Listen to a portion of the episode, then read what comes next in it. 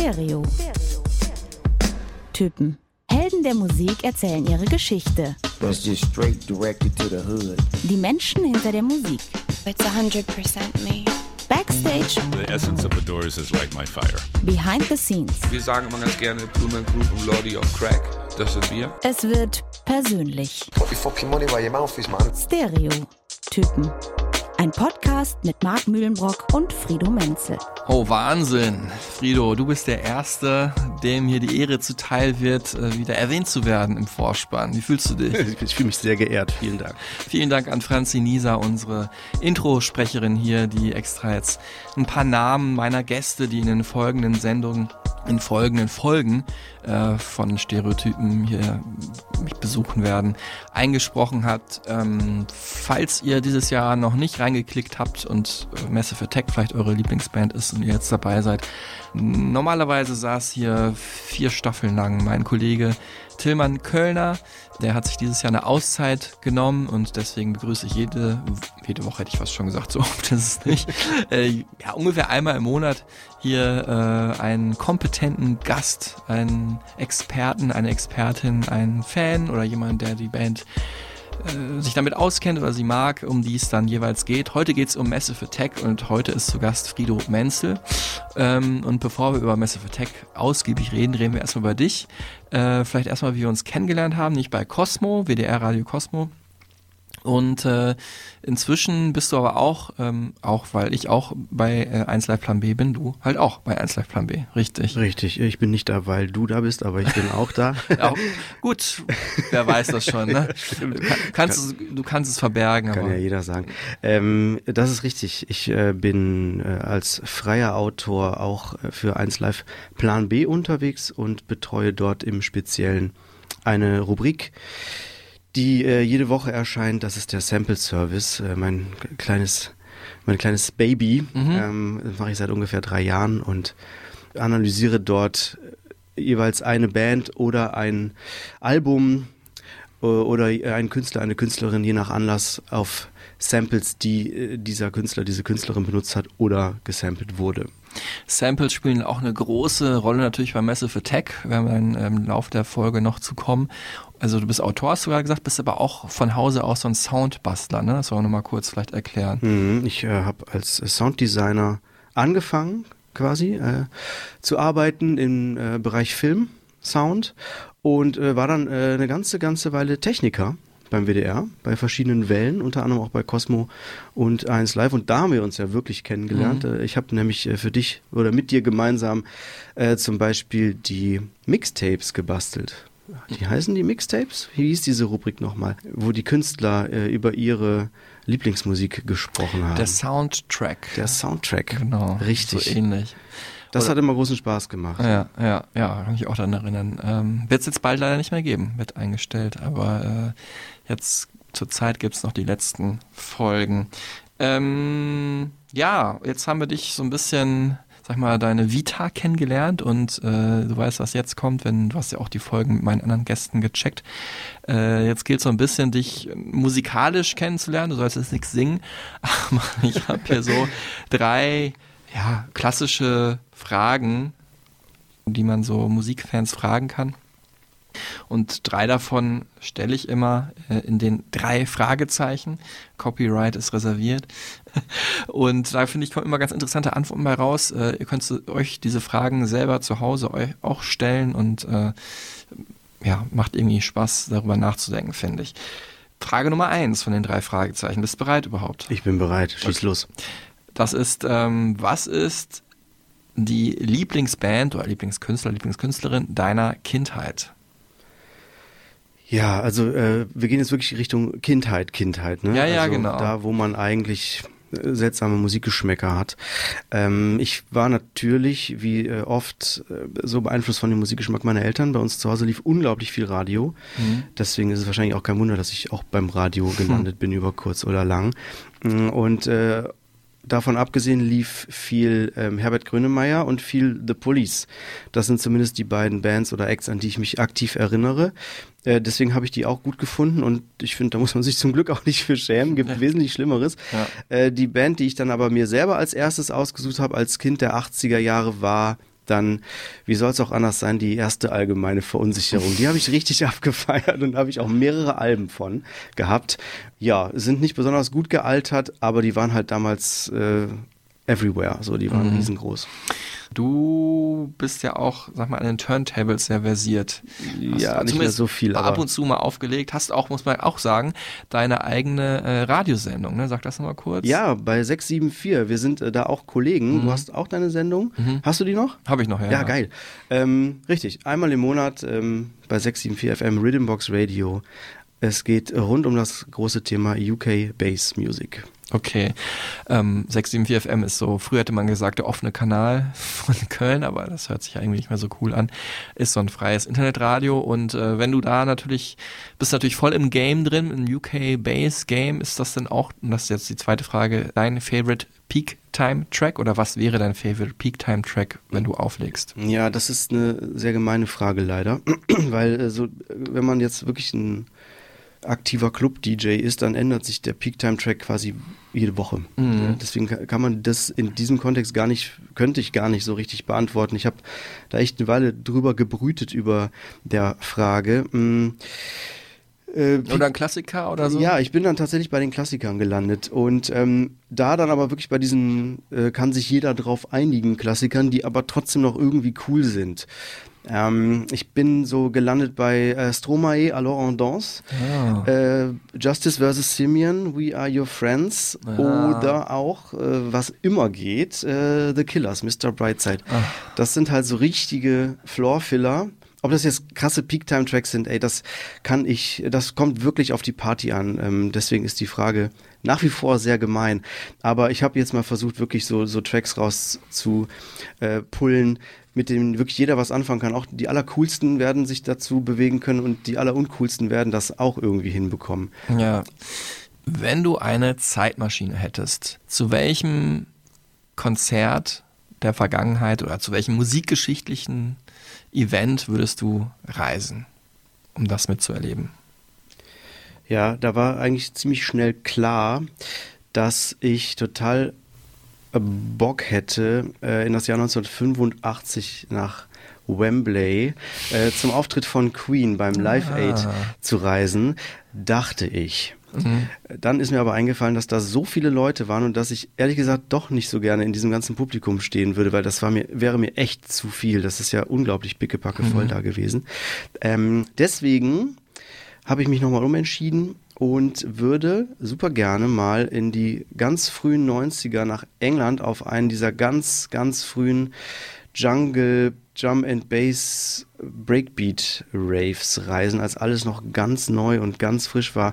Zum Beispiel der junge Goldie an den Decks stand, äh, zusammen mit Doc Scott und Ray Keith und die ihre ganz frühen Dubplates abgespielt haben und das wirklich so frisch war, dass alle noch ganz aufgeregt und rappelig waren. Da hätte ich richtig Bock drauf, weil dieser Zauber, den kriegt man so nicht wieder zurück. Mhm. Ja, krass, da bist du ja gar nicht so weit von entfernt, so äh, der Musik, über die wir heute sprechen, nämlich über Massive Attack. Ist ja auch geboren, also geboren ist es schon äh, Anfang der 80er, werden wir nachher noch hören, aber ging dann so richtig los um die Zeit ungefähr, um die 80er, 90er Wende. Ähm, und ja, heute gelten sie einfach als Art Avantgarde Band in der elektronischen Musik. 13 Millionen Platten verkauft weltweit, also jetzt gar nicht so viel, aber sie sind einfach ähm, wertgeschätzt von Fans und Musikkritikern gleichermaßen, haben den äh, renommierten Ivor Novello Award gewonnen, also die höchste britische, den höchsten britischen Songschreiberpreis. Und das ist auch absolut gerechtfertigt vor allem wenn man jetzt ihre Arrangements, ihre Kompositionen sieht, ihre Soundwelt, muss man wirklich sagen, die sie erschaffen haben mit Trip-Hop, ähm, gehören wirklich für mich zu den innovativsten Musikern der letzten 30 Jahre. Also sie, nicht sie alleine, gab auch zwei, drei andere Bands dazu, die halt wirklich diesen Genre kreiert haben.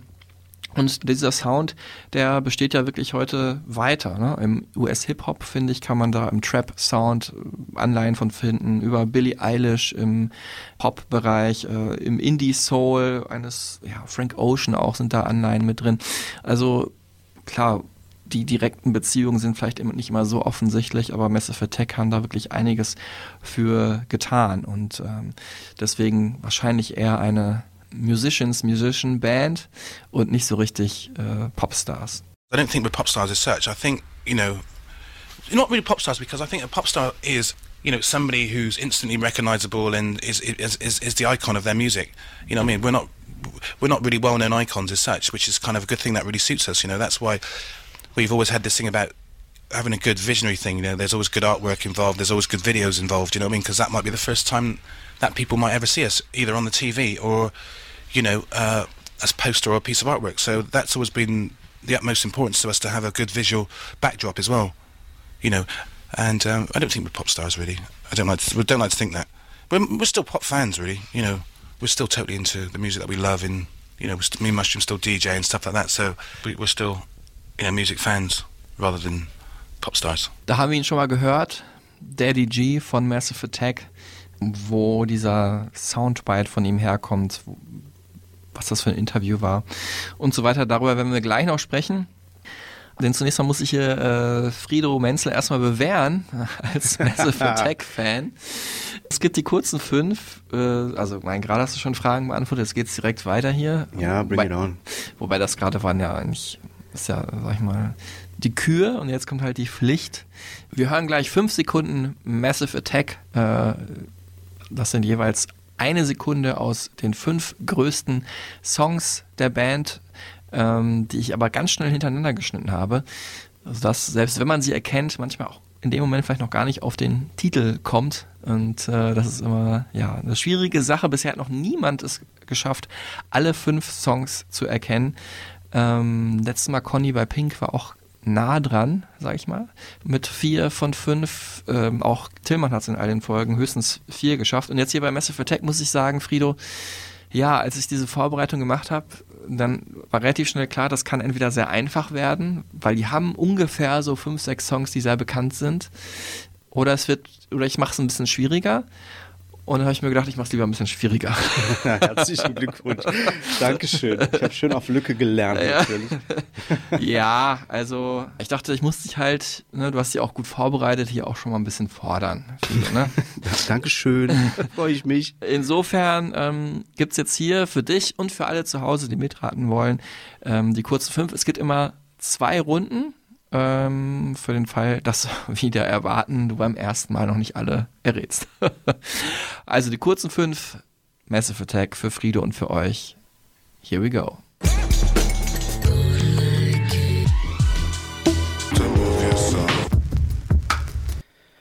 Alles klar, ich fange hinten an. Äh, Teardrop. Mhm. Davor war Rising Sun. Mhm. Wir hatten am Anfang Unfinished Sympathy. Mhm. Ähm, und dann bin ich mir jetzt nicht mehr ganz sicher, war vom Heligoland war ein Track mit dabei vom letzten Album und zwar Girl I Love You. Habe ich tatsächlich auch kurz überlegt, weil ich den Song ganz gut finde, aber nee, der ist nicht dabei. Okay, dann würde ich jetzt gerne die zweite Runde einläuten. Genau, für alle zu Hause, die auch mitraten wollen, Frido hat Song 1, 4 und 5 erraten. Also Nummer 2 und 3 fehlen noch und jetzt gibt's die zweite Runde.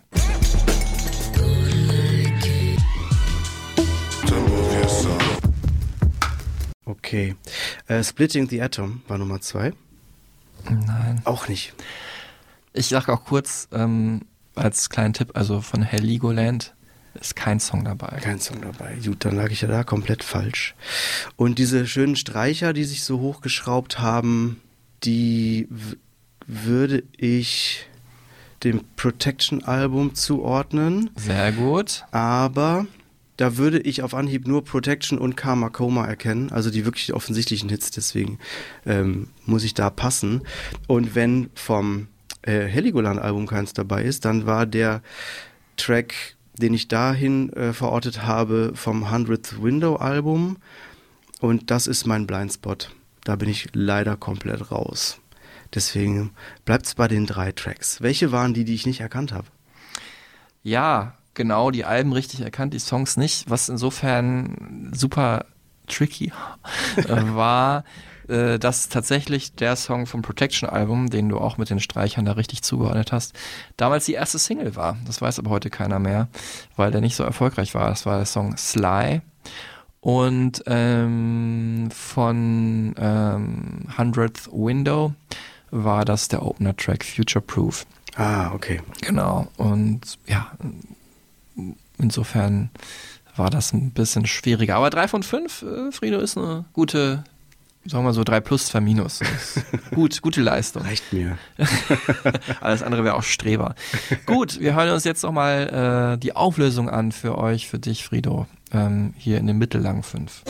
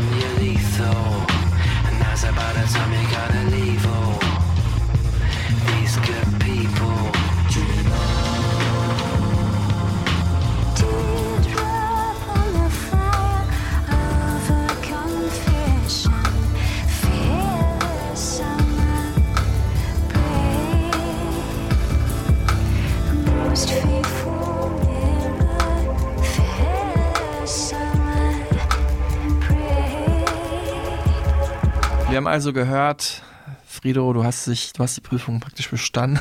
Dankeschön. Und ich finde auch, äh, wir haben also in diesen Songs, die wir gehört haben, was für eine, ja, also was für ein Trademark-Sound äh, Massive Attack irgendwie haben, aber doch wie unterschiedlich dann sie doch klingen. Gerade über diese drei Alben verteilt. Okay, wir haben auch noch 100th Window drin, also vom, von den ersten vier Alben waren diese Songs alle. Und ähm, wieder die Entwicklung halt auch zu sehen war. Ne? Noch kurzer Hinweis, die Songs findet ihr alle bei den Stereotypen Supertunes. Friede und ich werden euch eine Playlist zusammenstellen mit den größten Hits von Massive Attack, von Tricky und von allen anderen, die wir heute hier erwähnen. Ähm, und auch noch ein paar Sachen, die wir nicht erwähnen. Und jetzt aber dazu, äh, Friede, sag doch mal, wie ähm, ist so deine Beziehung zur Band? Wir haben gerade gehört, was du so gut findest in den äh, drei Fragezeichen. Welche Rolle spielt Massive Attack in deinem Musikhörerkosmos? Für viele Menschen hat äh, Massive Attack oder für viele Musikfans hat Massive Attack ja seit ihrer seit ihrem ersten Album einen riesen Stellenwert. Das war bei mir nicht so. Ich habe 1991, als äh, Blue Lines erschienen ist, war ich viel zu sehr mit äh, US-Rap beschäftigt und habe mich für britischen Rap oder so darunter lief das damals noch. Ähm, habe ich mich gar nicht so richtig äh, für interessiert. 1994, als Protection erschienen ist, war ich äh, knietief im Drum and Bass und Jungle Business unterwegs und ich wusste halt, dass es die Band gibt. Ich wusste, dass es die Alben gibt, aber die sind bei mir so unter ferner liefen. Ich habe da mal reingehört und es war so, hm, ach ja, das ist mir jetzt gerade nicht so wichtig und der, der Groschen bei mir ist halt erst mit Album Nummer drei mit Mezzanine so richtig gefallen, weil ich äh, auch nach wie vor finde, dass das ähm, soundmäßig eine eine komplett andere Kiste war und die da einen Quantensprung hingelegt haben, der mich auch, der ich quasi soundmäßig auch sehr vom äh, von diesen von dieser Drum and Bass äh, Ästhetik, die so sehr technoid damals schon gewesen ist, sehr kühl und sehr aggressiv ähm, kam und dann wiederum mit dem Sound, den Massive Attack dann äh, gebaut haben, viel mehr anfangen konnte. Und da habe ich mich dann richtig reingefressen in das Album, hat was rauf und runter gehört und in diesem Zuge dann auch wieder angefangen, mich mit den älteren Alben zu beschäftigen. Hm. Ja, das ist ja eh die Frage äh, für alle Massive Attack-Fans, sowas wie, äh, was ist dein Lieblingsalbum von den ersten drei Alben der Band? Was ist dein Lieblingskind? Also ist es äh, Blue Lines, ist es Protection oder ist es Mezzanine? Ich äh, muss sagen, ich selber habe zu jedem der, also zumindest zwei von den drei Alben, eine unterschiedliche starke Beziehung, auch jeweils geprägt zu der Phase meines Lebens, in der ich da war. Auch zu dem vierten Album, äh, 100th Window, das natürlich überhaupt nicht mehr zu den Lieblingsalben für Massive Attack Nerds gehört. Schon allein der Titel war schwierig auszusprechen. Wir haben uns hier so ein bisschen mehr äh, auf Mezzanine fokussiert, ähm, weil ähm, das Album nämlich gerade Jubiläum feiert. Am 20. April 1998 kam es raus, also ein Vierteljahrhundert wird es alt. Ähm, ja, ich finde, die Platte hat einfach ähm, das, was die Band vorher an Grundlagen geschaffen hat, hat das Album irgendwie nochmal eine neue Richtung gegeben, ne? Nochmal irgendwie einen anderen Touch, einen dunkleren Touch. Total. Damals auch erfolgreich gewesen. Massive Attacks erfolgreichstes Album in einigen Ländern auf Platz 1. Äh, UK zum Beispiel. In USA sind Massive Attack übrigens nie so erfolgreich gewesen. Fände ich total absurd. Sehr groß immer in äh, Deutschland, den Benelux-Ländern und so Österreich, Schweiz. Das waren so ihre erfolgreichsten Gebiete. Und Neuseeland. Habe ich jetzt aber auch erst gecheckt, als ich das nachgeschaut habe. ähm, Jetzt überlegt aber auch nochmal, finde ich ganz interessant, wenn man sich das so vor Augen ruft. Jetzt hört mal ein paar Songs von der Platte an, oder kennt ihr eh auswendig, und dann hört mal andere Musik aus dem Jahr 98. Oder auch meinetwegen das erste Album Blue Lines und hört mal andere Musik aus dem Jahr, ähm, wann kam es raus? 91, glaube ich, oder? Blue Lines kam 91 raus, ja. Äh, da werdet ihr relativ schnell merken, wie innovativ und zeitlos der Sound von Massive Attack ist und andere Sachen, äh, selbst Grunge. Ich meine, ich habe liebe Grunge-Musik, ne? Aber das klingt, vieles davon klingt heute dann in der Zeit verhaftet, ne? Was mich halt mega krass interessiert, äh, ist, du hast die Band ja getroffen. Hast du die einmal getroffen oder hast du die mehrfach getroffen? Und äh, wann war das? Weil das ist natürlich was, ähm, da würde jedem Musikfan das Herz höher schlagen, diese Band mal zu treffen. Und wie wir auch später noch hören werden, ist es ja auch zwischenzeitlich gar nicht so einfach gewesen, diese Band zusammen mal überhaupt irgendwo anzutreffen. Ja, also ähm, ich habe tatsächlich äh, einzelne Mitglieder einzeln getroffen. Tricky äh, in Berlin bei einem Solokonzert 2013 war es. Also es ist unglaubliche zehn Jahre schon her, wurde mir auch bewusst beim Vorbereiten dieser Folge. Und ähm, das war wirklich eine ganz abgefahrene Erfahrung. Also der ist genauso, wie man sich vorstellt. Ein super interessanter Dude, aber im Umgang zumindest, ich glaube, der ist so generell als Mensch kann man sich auf den verlassen, so, der ist schon ein guter Freund, so, Mhm. da habe ich so im Interview so rausgehört, dass was ihm, so Werte sind ihm super wichtig und so, auch gegenüber seinen Freunden, gegenüber seiner Family und so, aber der ist schon äh, super unorganisiert und kam auch da, also die kamen im Tourbus an, es sollte abends auch ein Konzert stattfinden, im Berghain war das nämlich, auch das Interview war im Berghain, dann nachmittags, war damals gesigned, ich habe es gar nicht gecheckt, ob das heute immer noch ist, bei K7 in Berlin, ein Plattenlabel, ähm, also ein elektronische Musikplattenlabel. Und kam dann echt, der Tourbus kam glaube ich zweieinhalb, drei Stunden zu spät. Und ich wurde immer wieder vertröstet und habe dann die ganze Zeit gesagt, ja, damals, ne, ich gerade auch so ein bisschen fresher im Musikjournalismus-Business, habe gesagt, ich muss nachher noch den Zug wieder zurücknehmen, nach Hause, nach Köln. Ugh. Der letzte fährt dann und dann. Was dann damit geendet hat, dass sie mir gesagt haben, kannst auch über Nacht bleiben, haben mir dann das Hotelzimmer bezahlt, weil die kamen so spät an. Mhm. Und das Interview war dann auch echt merkwürdig, aber trotzdem irgendwie, also ich war super vorsichtig. Ähm, aber deswegen, wahrscheinlich auch, weil ich so vorsichtig war, ähm, war es dann echt auch sehr interessant und schön. Aber natürlich, wie du es dir vorstellst, er hat auch seinen Joint da also die ganze Zeit immer wieder angemacht und gezogen und so. Ja, wahnsinnig äh, interessanter Typ, aber auch hat schon ganz schön viel gelebt, würde ich sagen. Und die anderen hast du auch getroffen? Ja, nee, also ich habe äh, Martina Topley Bird, dazu komme ich jetzt zu, seine ähm, Ex-Frau getroffen, äh, die ja auch heute bei Massive Attack immer noch auf, zum, also wäre auch im Album auch mit drauf. Und ähm, auf Tour sowieso mit unterwegs. Die habe ich auch interviewt, die lebt in, äh, in der Nähe von Alicante. Und das war in dieser ähm, Corona-Phase ein Zoom-Interview, also ein Video-Interview ähm, zu ihrem Soloalbum 2021, Forever I Wait hieß das, was damals auch mein Album des Jahres übrigens war, also super schöne, auch von Massive Attack und von ihrem eigenen, ja, Musikgeschmack, also Indie Soul, sage ich jetzt mal, geprägtes Album, wahnsinnig schöne Platte, werden wir auch Songs mit auf unsere Playlist packen.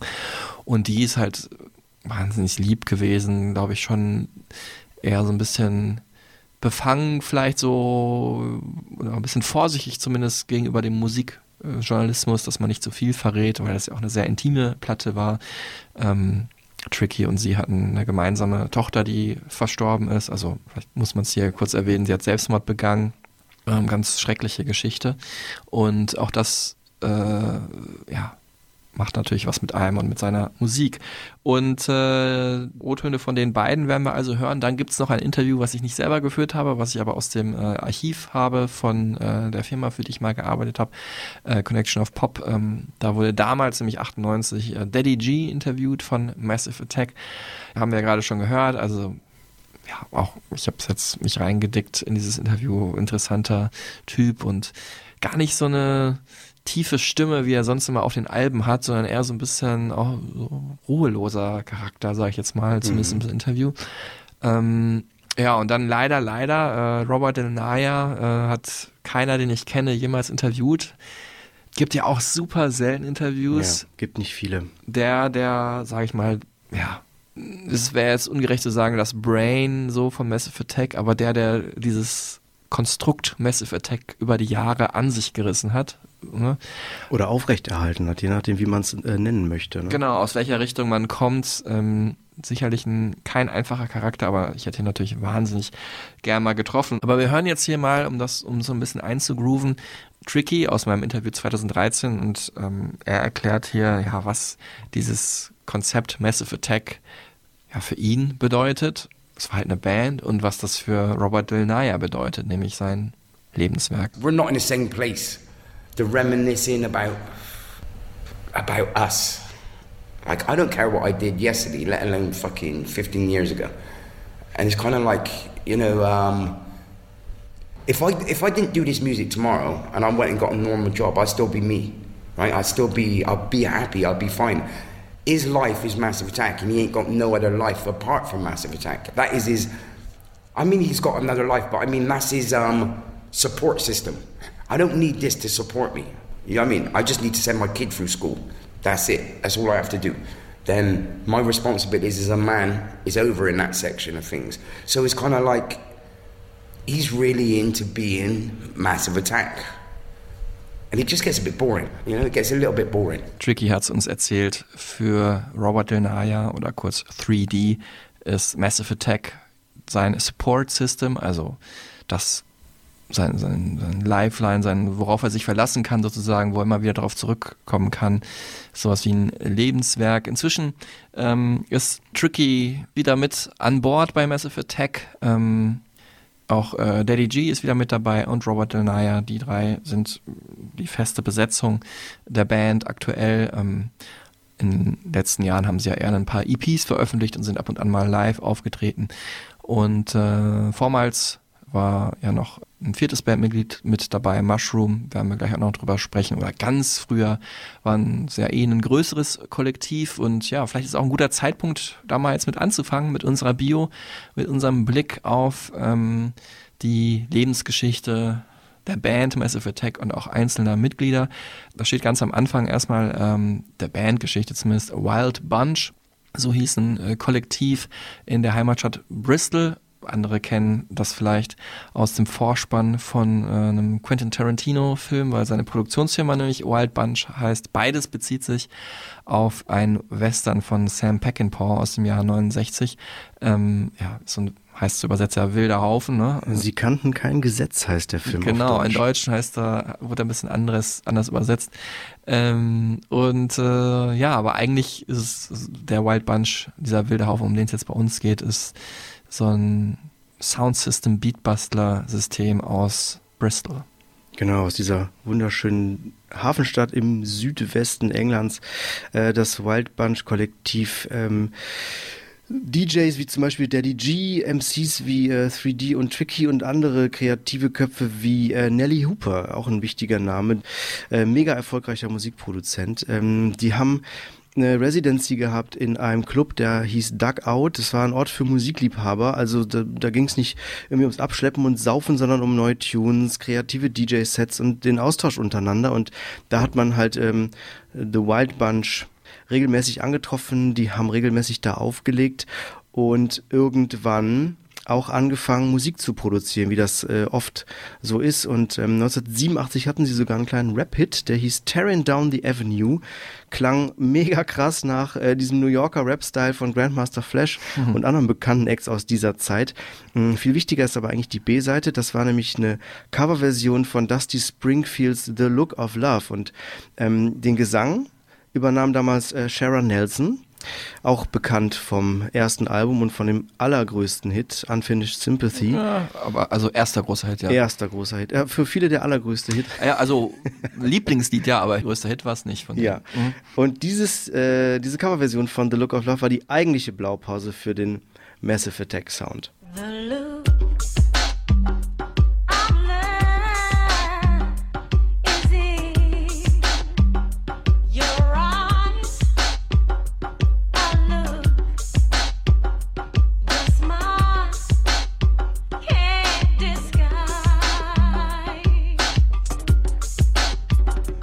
Das klingt schon, äh, schon wie, wie Massive Attack dann, also zumindest in Richtung Blue Lines.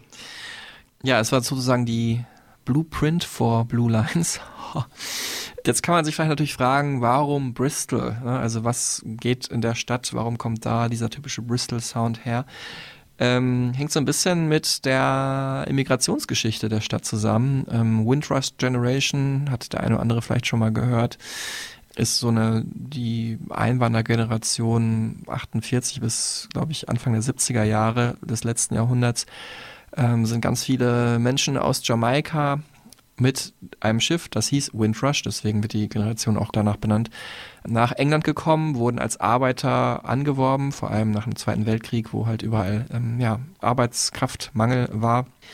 Und ähm, haben dann natürlich auch ihre Kultur mitgebracht. Und ein großer Teil der Kultur war halt die Sound Systems, typisch jamaikanisch, also äh, das ist so, wir fahren im Auto vor, ein Cabrio oder ein Jeep oder so, machen hinten den Kofferraum auf und da sind Bässe drin, Subwoofer, Boxen und eine geile Anlage und äh, drehen die auf und dann findet die Party mitten auf der Straße statt. Kann man natürlich auch mit in den Club nehmen, ne? muss jetzt nicht immer auf dem Auto sein, aber das ist so das, wie ich es mir halt so äh, ein bisschen nostalgisch vorstelle. Und dieser Sound kam natürlich auch nach London, aber in London fand eh alles statt. So, das war eh immer ein großer Schmelztiegel an Musik. Der kam vor allem nach Birmingham, Coventry und nach Bristol. Also eher so die westenglischen Städte, weil da halt auch die größten von der Prozentualität her ähm, Immigrationsdichte war. Und in Bristol vor allen Dingen auch, weil da der Hafen war. Genau. Da kamen die Schiffe halt an. Mhm. Auch vorher schon, lange vorher schon. Bristol war Dreh- und Angelpunkt für Sklavenhandel. Mhm. Äh, dort wurden die britischen Kolonien mit Sklaven aus Afrika versorgt. Das muss man sich äh, rein, reinziehen. 17. bis 18. Jahrhundert ging das schon los. Und ähm, gleichzeitig kamen viele Schiffe aus den karibischen Kolonien wieder zurück und die haben halt nicht nur Waren mitgebracht, sondern halt auch Menschen und deren kulturelle Güter. Mhm. Und äh, diese wirklich grausame Vergangenheit sorgt aber dafür, dass Bristol schon sehr früh ein Schmelztiegel unterschiedlicher Kulturen ist. Und dann befinden wir uns ja, wenn wir jetzt sagen wir auf diese neuere Entwicklung dieser Windrush Generation, da die übrigens auch ähm, ähnlich wie viele Einwanderer in Deutschland auch äh, jahrzehntelang vom Staat ignoriert wurde und nicht integriert wurde und auch unter unsäglichen Umständen wieder abgeschoben werden sollte, bis endlich mal da ähm, ein Gesetz erlassen wurde, was diese Generation schützt.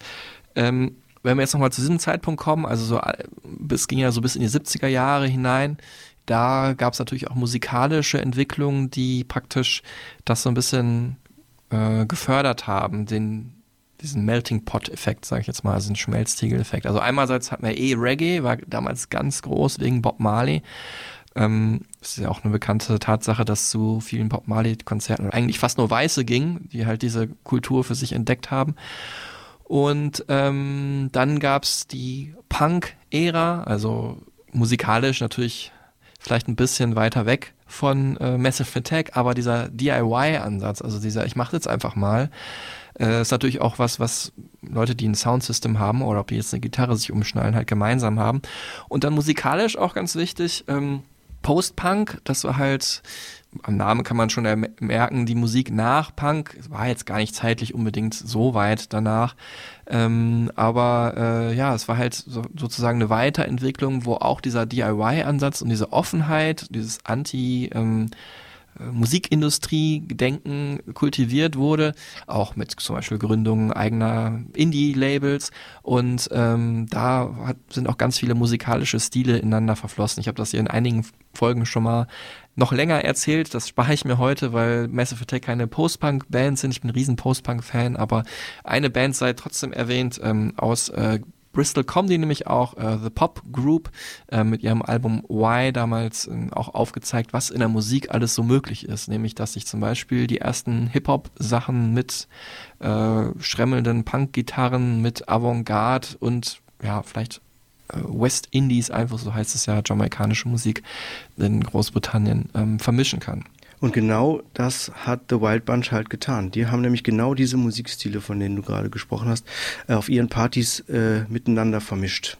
Und daraus hat sich dann tatsächlich das entwickelt, was äh, der Bristol Sound irgendwann gelabelt wurde. Ja, und das war eben wirklich ne, was Neuartiges, ne? Also das gab es Ja. damals noch nicht, weil eben ja auch diese Musikstile neu war, ne? Also Hip-Hop war neu und äh, so Dancehall oder Dub war auch relativ neu. you know, we've always had that thing because as a sound system, we always used to mix up, you know, like reggae with, you know, like say reggae tunes with, you know, Def Jam beats, you know, the original L Cool J things, Beastie Boy beats, and all that, all that original stuff. That was really heavy, percussive, industrial, you know, hip hop that was made by, you know, Def Jam in the early days. We used to mix quite a lot of that stuff up with, you know, a lot of Taxi Gang stuff, you know, Slime Robbie, and try and create this sort of real, you know, collage of music. And it always used to sort of sound really brilliant, you know, heavy beats, reggae, bass lines, and stuff like that.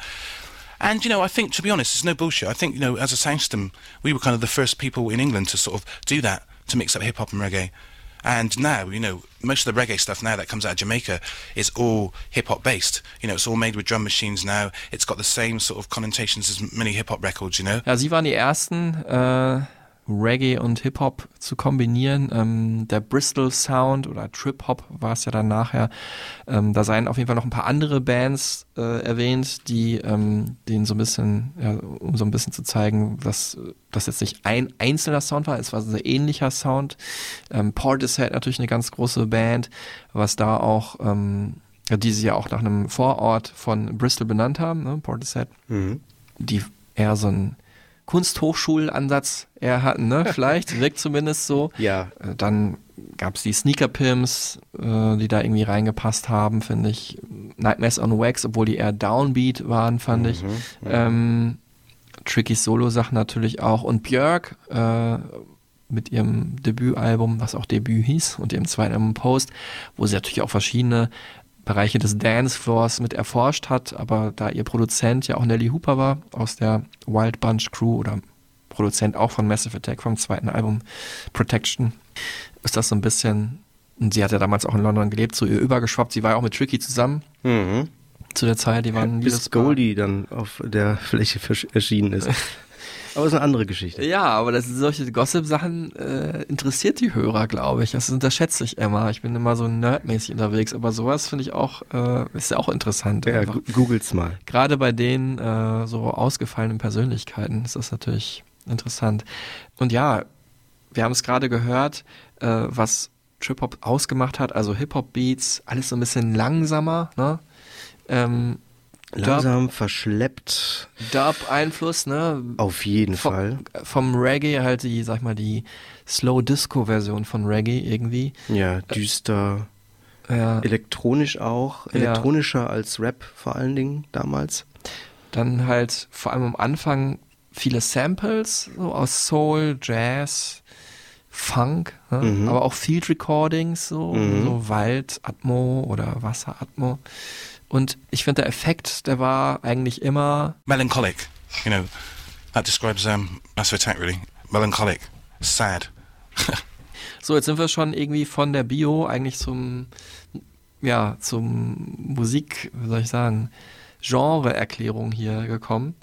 Äh, wollen aber natürlich zurück äh, dazu vielleicht, wie die das überhaupt gemacht haben. Also ne, die saßen natürlich nicht wie heute vielleicht, und das meine ich überhaupt nicht despektierlich, Leute am Computer, sondern die haben wirklich auch mit diesem Soundsystem gearbeitet, mit Turntables gearbeitet und wie das funktioniert hat, das erklärt uns hier Daddy G nochmal. Most of the time that we were playing as a sound system, we just relied heavily on a piece of plastic. You know what I mean? We, we, we went out as a sound system with Talvin Singh as the drummers and different in, different instruments playing over, you know, a, a simple drum beat that was going on the turntables. And we just thought, well, this is fucking ridiculous. We've got a simple drum beat here on the turntables that, you know, say Mushroom used to cut up and extend. And the band used to play, you know, to the simple drum beat. And we just thought, well, what a waste of time. We need to bring a drummer in here to make the whole thing sound a lot more flexible. You know what I mean? Because like that was always dictated about the, the, the turntables. And if anything ever went wrong, like somebody accidentally nudged the turntables, or there was a bit of dust on the needles and the, and the needles jumped to something, that would throw everything else out because everything everybody else was playing along to it. And if something jumps, you, you know, you, you can't fucking, you know what I mean? Say right, can we start that again? You know, whereas um, playing it with the drummer, there's more of a natural feel to it. So even if there was a mistake or something, you can usually ride that. You know what I mean? It was just some. I remember playing as a sound system. You, you know, relying on plastic. You know, is a nightmare. You know, anything could happen. There was times when you know we'd be down to our last two copies of like you know, say the the, the, the drum beats from Safe from Harm, and they'd both be scratched. You know, and it was Mushroom's job to extend the beats and stuff like that. And like if if any of those fuckers jumped, you know what I mean? You, that'd be the end of it. Was ich übrigens interessant finde, das habe ich auch ja nur in diesem Archi im Archiv gefunden, dieser äh, Agentur, für die ich auch mal gearbeitet habe, aber das Interview ist ja weit vor meiner Zeit entstanden. Das habe ich auch ganz am Ende erst rausgefunden, dass Mushroom bei diesem Interview auch die ganze Zeit dabei war, aber der erzählt hat kein Wort. Jetzt wollen wir hier nochmal kurz die, äh, die Namen für alle, die vielleicht Massive Attack nicht so Firmen sind, äh, runterbrettern, wer dann am Anfang dabei war. Also von diesem Wild Bunch haben sich dann abgesondert, äh, ja, als eigene Crew sozusagen, die sich dann Massive Attack genannt hat. Grant Marshall alias Daddy G, Andrew Vowles alias Mushroom, das waren die beiden DJs und Producer. Dann Adrian Thors alias Tricky als MC und der andere MC war 3D alias Robert Del Naya. Heute eigentlich der Hauptproduzent, hat sich dann praktisch vom MC zum Produzenten, ja, ich weiß ja nicht, sagt man da hochgearbeitet, aber weitergearbeitet. Aber ganz ursprünglich war er ja Graffiti-Sprayer. Und das ist wahrscheinlich auch der Grund, ähm, dass er bis heute äh, gehalten wird für einen der berühmtesten Graffiti-Sprayer der Welt, nämlich Für Banksy, der auch aus Bristol kommt. Genau, und ja, das ist halt der Grund. Die ersten Arbeiten von Banksy sind in Bristol aufgetaucht. Also Banksy kennen wir, glaube ich, alle, aber ich erzähle es kurz nochmal. Ein Stencil-Artist, also ein Graffiti-Künstler, der halt äh, Schablonen benutzt und äh, die halt an Häuserwände sprüht oder halt an markante Orte, auch schon mal an die Mauer am Gazastreifen. Ähm, bekannteste Werke sicherlich der Blumenwerfer oder das Mädchen mit dem Herzballon oder ähm, der Panda mit den Wummen in der Hand. Äh, also auch ein großer Teil der Popkultur inzwischen. Also ich meine, die Popkultur eh, Subkultur und wird ja dann meistens Mainstream. Ich erinnere mich auch noch an diese Versteigerung eines neuen Banksy-Gemäldes, was dann in dem Moment, wo die Versteigerung abgeschlossen war, automatisch zerstört wurde. Ja, legendär. Das war das Bild von dem Mädchen mit dem Herzballon. Ähm, ich frage mich bis heute, wie der das hinbekommen hat, diesen Selbstzerstörungsmechanismus da mit einzubauen. Ja. Ähm, ja, es ist äh, ein, eine Legende und eine Spekulation nach wie vor, ob Banksy und 3D ein und dieselbe Person sind. Ähm, 3D hat das oft genug verneint. Es gab halt einmal so ein Situation ähm, mit Goldie, der in, sich im Interview verplappert hat und den Namen Robert genannt hat, als es um Banksy ging. Und da waren natürlich alle ähm, Schleusen offen äh, der Spekulation und alle meinten, ja, das kann doch nur Robert Del Naya sein, weil die Tourdaten teilweise auch Überschneidungen hatten mit ähm, Stellen, an denen plötzlich neue Pieces von Banksy aufgetaucht äh, sind.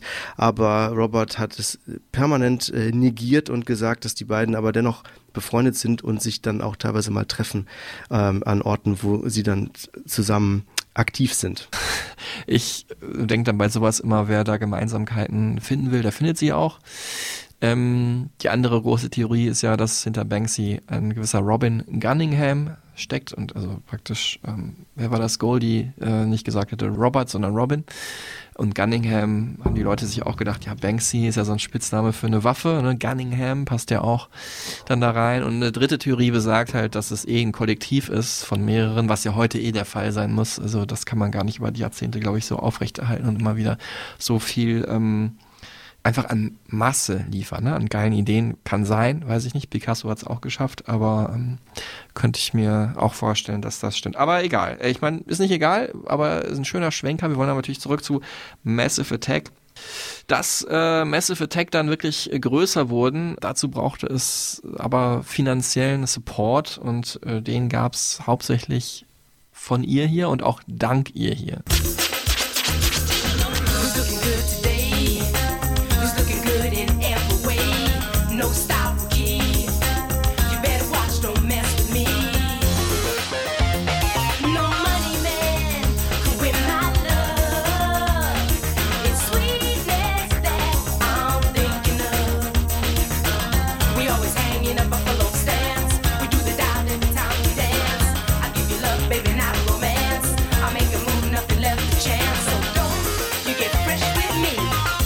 Nene Cherry, man muss sich nicht vorstellen, eigentlich ein großer Popstar, ähm, aber auch immer auch sehr am Puls der Zeit gewesen, sehr innovative Künstlerin, hat damals Musik gemacht mit The The und auch ihre eigene Platte war wirklich ein nach vorne blickendes Hip-Hop-Album. Auch vor ein paar Jahren hat sie noch Platten rausgebracht, das dann sehr trippig, trip-hoppig klang und gar nicht jetzt so ein Werk einer alternden Pop-Diva oder so. Sie hat immer wirklich coole Musik gemacht, finde ich.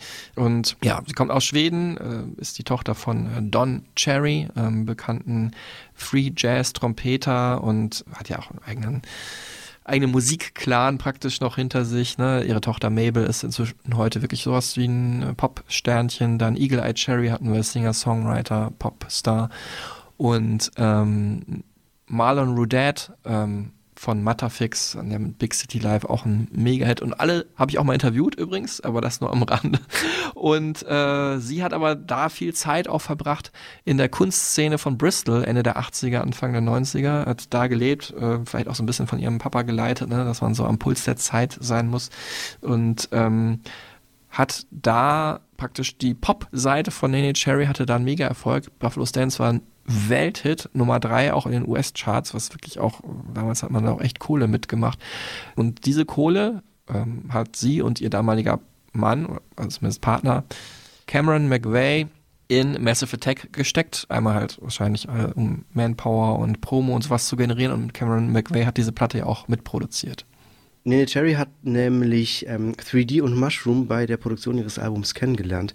Äh, Mushroom hat zum Beispiel die Scratches für Buffalo Stance abgeliefert und äh, 3D hat den Rap-Part für den Song Manchild geschrieben. Daher kannten die sich. Und ähm, Nene und Cameron McVeigh haben Massive Attack ein bisschen in den Arsch getreten und denen auch ihre Wohnräume zur Verfügung gestellt, äh, respektive ihr Kinderzimmer. Massive Attack haben im Kinderzimmer von Nenes Kind ihre Songs geschrieben und an ihrem Album gearbeitet und ähm, haben dadurch auch die nötige Struktur und Disziplin bekommen, die es braucht. Die hatten sie nämlich überhaupt nicht.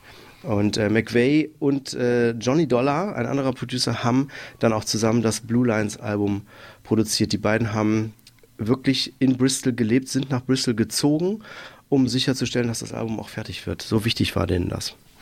Weil sie halt an die Band geglaubt haben.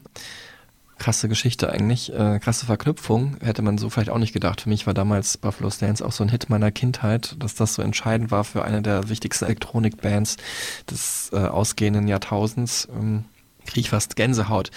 Nene Cherry hat dann auch die Backings gesungen auf A Hymn of the Big Wheel, also wie das der Name schon sagt, eine Hymne dieses ersten Albums. Hören wir jetzt hier nochmal rein, wobei muss sagen, prägnanter an dem Song ist natürlich die Stimme von Horace Andy, äh, großer Reggae-Sänger, der überhaupt durch ähm, seine Art zu singen oder sagen wir mal so die Idee, seine Stimme mit dem Sound, den Massive Attack damals vielleicht sogar noch als Wild Bunch im Kopf hatten, zu verbinden, wirklich eine Blaupause war für das, was dann Massive Attack am Ende wurde. Er erzählt uns hier direkt nach dem Song auch Daddy G.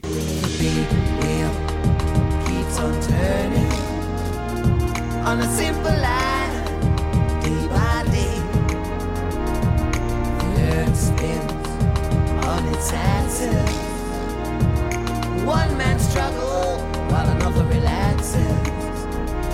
to be honest, because we've always loved Horace Andy from you know the Soundstone days. As, you know, he's a legend and he's part of our heritage.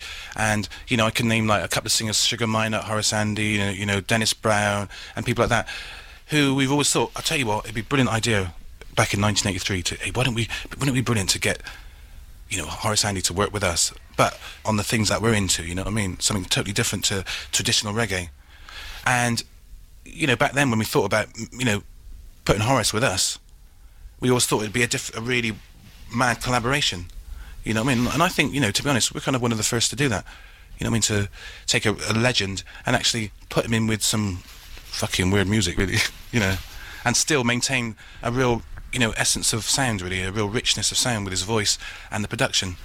You know, it, it works really brilliantly. Aber natürlich am bekanntesten von dem Album, hast es gerade schon erwähnt und auch schon erraten vorhin, wurde natürlich der Song mit Shara Nelson Unfinished Sympathy und da haben wir jetzt hier auch nochmal kurz rein, einfach weil er so schön ist.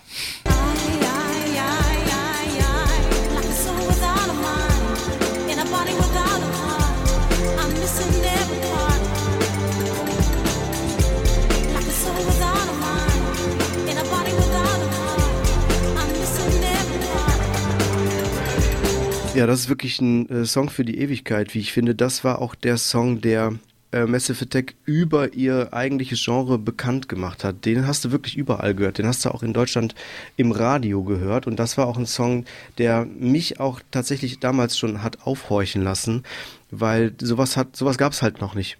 So eine Art von, von äh, Song. Diese, diese unfassbar melancholische, bittersüße Melodie über diesen doch tanzbaren Beat und diesen eigentlich schon holprigen ähm, Sample. Unglaublich, in Kombination mit dem Video natürlich. Ne, das äh, darf man hier nicht unerwähnt lassen. Da würde ich jetzt als alter Musikvideo-Freak jetzt nochmal drauf eingehen. Erst aber auch auf den Song. Mich hat das damals total beeindruckt, dieses Lied. Auch weil ich natürlich auch noch jung war und gar nicht so jetzt in Genres gedacht habe oder so. Aber ich wusste, das ist irgendwie was ganz anderes. Sowas hatte ich noch nicht wahrgenommen. Du hast es auch gesagt, die, die Kombination. Mir wäre nämlich, weiß ich ob damals, aber auf jeden Fall heute diese wunderschöne Stimme. Aber wenn die jetzt einfach auf einer Ballade wäre, wäre die mir total langweilig gewesen. Hätte man Mhm. den Song längst vergessen. Für mich natürlich gerade dieses, ich liebe ja Riffs, ne? Und dieses sich ständig wiederholende, ja, was ist das, so ein Percussion, Synthi, Loop oder so? Göttlich, könnte ich bis in alle Ewigkeit hören. Ähm, und dann natürlich auch die Bedeutung des Songs Unfinished Sympathy als Pun, wie der Engländer sagt, also als Wortspiel auf Unfinished Symphony, nämlich die unvollendete Sinfonie von Franz Schubert, der wiederum auch, das ist ein schöner Seitenhieb, ähm, ja, eine, als einer der größten, romantischsten Musiker in die Geschichte einging, ne? also wirklich ja Liebeslyrik praktisch in Musikform gemacht hat, auch immer unglücklich verliebt gewesen und das dann wiederum in diesem Song, in diesem Wortspiel wieder zu spiegeln, fände ich großartig, obwohl das einfach nur, glaube ich, damals so der Arbeitstitel des Songs war, den die dann halt übernommen haben. Ja, es geht einfach um jemanden, der, glaube ich, da ein Breakup verarbeitet, um die Sehnsucht nach jemandem, äh, den man mal geliebt hat. Und dann auch noch zu wissen, dass dann ja auch einen Song gab, Bittersweet Symphony von The Verve. Du hast es gerade auch äh, schon gesagt. Ja. Äh, bittersüß sei der Song. Habe ich auch schon aufgehorcht. Der natürlich dann wiederum ein paar Jahre später noch, ungefähr fünf, sechs Jahre später, dieses Video nochmal, ja, ich würde, kopiert wäre ein bisschen fies, seine Ehre Das ist eine erweist. Hommage. Eine Hommage, genau. Das wurde gedreht in der Nähe von Hoxton in London. Da bin ich auch mal lang gegangen, tatsächlich, die Strecke. Ähm, Hast ah, du dabei den Song auch gehört? Bittersweet Symphony, ja, tatsächlich. Und dieser hier, äh, Unfinished Symphony, ähm, Sympathy. Sympathy, äh, genau, das habe ich, das hab ich sogar falsch Ja, gemacht, du ne? hast jetzt Franz Schubert äh, Ja. zitiert. Ähm, der wurde gedreht auf dem Pico Boulevard in LA. Äh, kann man auch natürlich nachlaufen, diese Strecke. Also es ist, ich habe wir haben es noch gar nicht erwähnt, aber weil wir einfach davon ausgehen, dass das jeder kennt oder spätestens jetzt jeder angeklickt hat, ist es natürlich so ein One-Shot-Video. Das sind die beiden berühmtesten One-Shot-Videos, wo jemand die Straße runtergeht und die Kamera ist vor ihm oder ihr, in dem Fall Sharon Nelson und führt so praktisch diesen Song als Selbstgespräch auf und finde ich auch genau den Punkt getroffen hat sie. Es ist nicht übertrieben, es ist traurig, aber nicht theatralisch oder so. Ja, war einfach Ja. toll. Die drei Bandmitglieder tauchen auch jeder im Video mal auf im Hintergrund. Die äh, erscheinen so im Bild, latschen ein Stückchen hinter ihr her und verschwinden dann wieder. Ja. Und nicht zu vergessen auch die geile Street Gang am Anfang, die äh, diesen Videodreh quasi genehmigen mussten und als Gegenleistung dafür gesagt haben, ja, dann möchten wir aber auch im Video mitspielen. Und dann geht's los mit dem Hund mit der Sonnenbrille und diesen geilen Gangstern. Ja, Wahnsinn. Auch direkt der Anfang ist übrigens auch das Geilste an dem Video, muss ich sagen. Also, hm, vielleicht bin ich auch als Filmemensch da so begeistert von, weil es ist ein One-Shot. Aber am Anfang wird die Kamera halt auf so ein Dolly genommen oder halt so ein, ja, was es es auch immer ist, ein, ein, ein erhöhte Empore sozusagen, fliegt dann so durch die Luft und dann äh, super smooth landet die, wobei der Kamera da wirklich runterspringen musste, vor Sharon Nelson und geht dann weiter. Sechsmal haben sie es gedreht. Ähm, und äh, dass das so gut funktioniert hat, lag an dem Kameramann damals, dessen Name mir jetzt leider entfallen ist. Der war auch der Grund, weil der nämlich der einzige war weltweit, oder einer der wenigen, der super gut mit dieser Steadicam, das war damals auch so eine Neuheit und Kameras haben ja auch vor 30 Jahren ungefähr 10 Kilo mehr gewogen als heute, umgehen konnte und der lebte halt in LA. Und der zweite Grund war einfach das Licht, dass du halt zu jeder Tageszeit einfach da super gut ähm, halt drehen konntest und nicht umsonst ist ja in Hollywood die größte Filmfabrik der Welt, weil halt da mit das schönste Licht der Welt ist.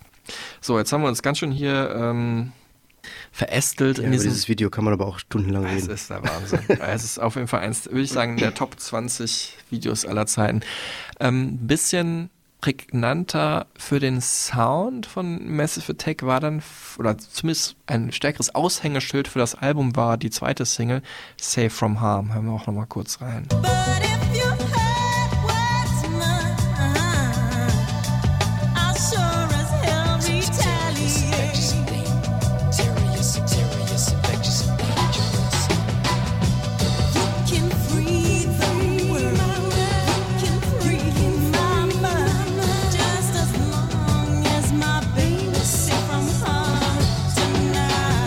Äh, da muss ich natürlich als äh, Sample-Fan sagen, Nicht umsonst habe ich hier den Sample Service äh, bestellt. Ja, Mann. ähm, Safe from Harm, diese prägnante Bassline basiert auf einem unglaublich geilen Track von Billy Cobham, der heißt Straightest, ähm, aus den 70er Jahren, eigentlich ein Jazz-Drummer. Dieses Album kann ich jedem nur empfehlen. Ich habe es sogar auf Vinyl zu Hause. Wahnsinn. Äh, bin ich ganz stolz drauf. Ähm, Genau, wenn wir schon dabei sind, ähm, was ansonsten noch auf dem Album gesampelt wird, äh, sind zum Beispiel Johnny Guitar Watson, Isaac Hayes, die Beatles, die Blackbirds, Al Green, Dillinger oder äh, Wally Budaroo. Sind alle mit dabei. Und ich finde, das Schöne ist, bei den bekannteren Songs merkt man es nicht. Und bei denen, wo man es jetzt merken würde, waren es damals zumindest noch Songs, wo man wirklich nach diggen musste. Ja, und damit haben die jetzt wirklich so ein, ähm, so ein Trademark-Sound gesetzt. Ne? Also das war jetzt Trip-Hop. That was the starting point. You know, there was nothing before Blue Line, so.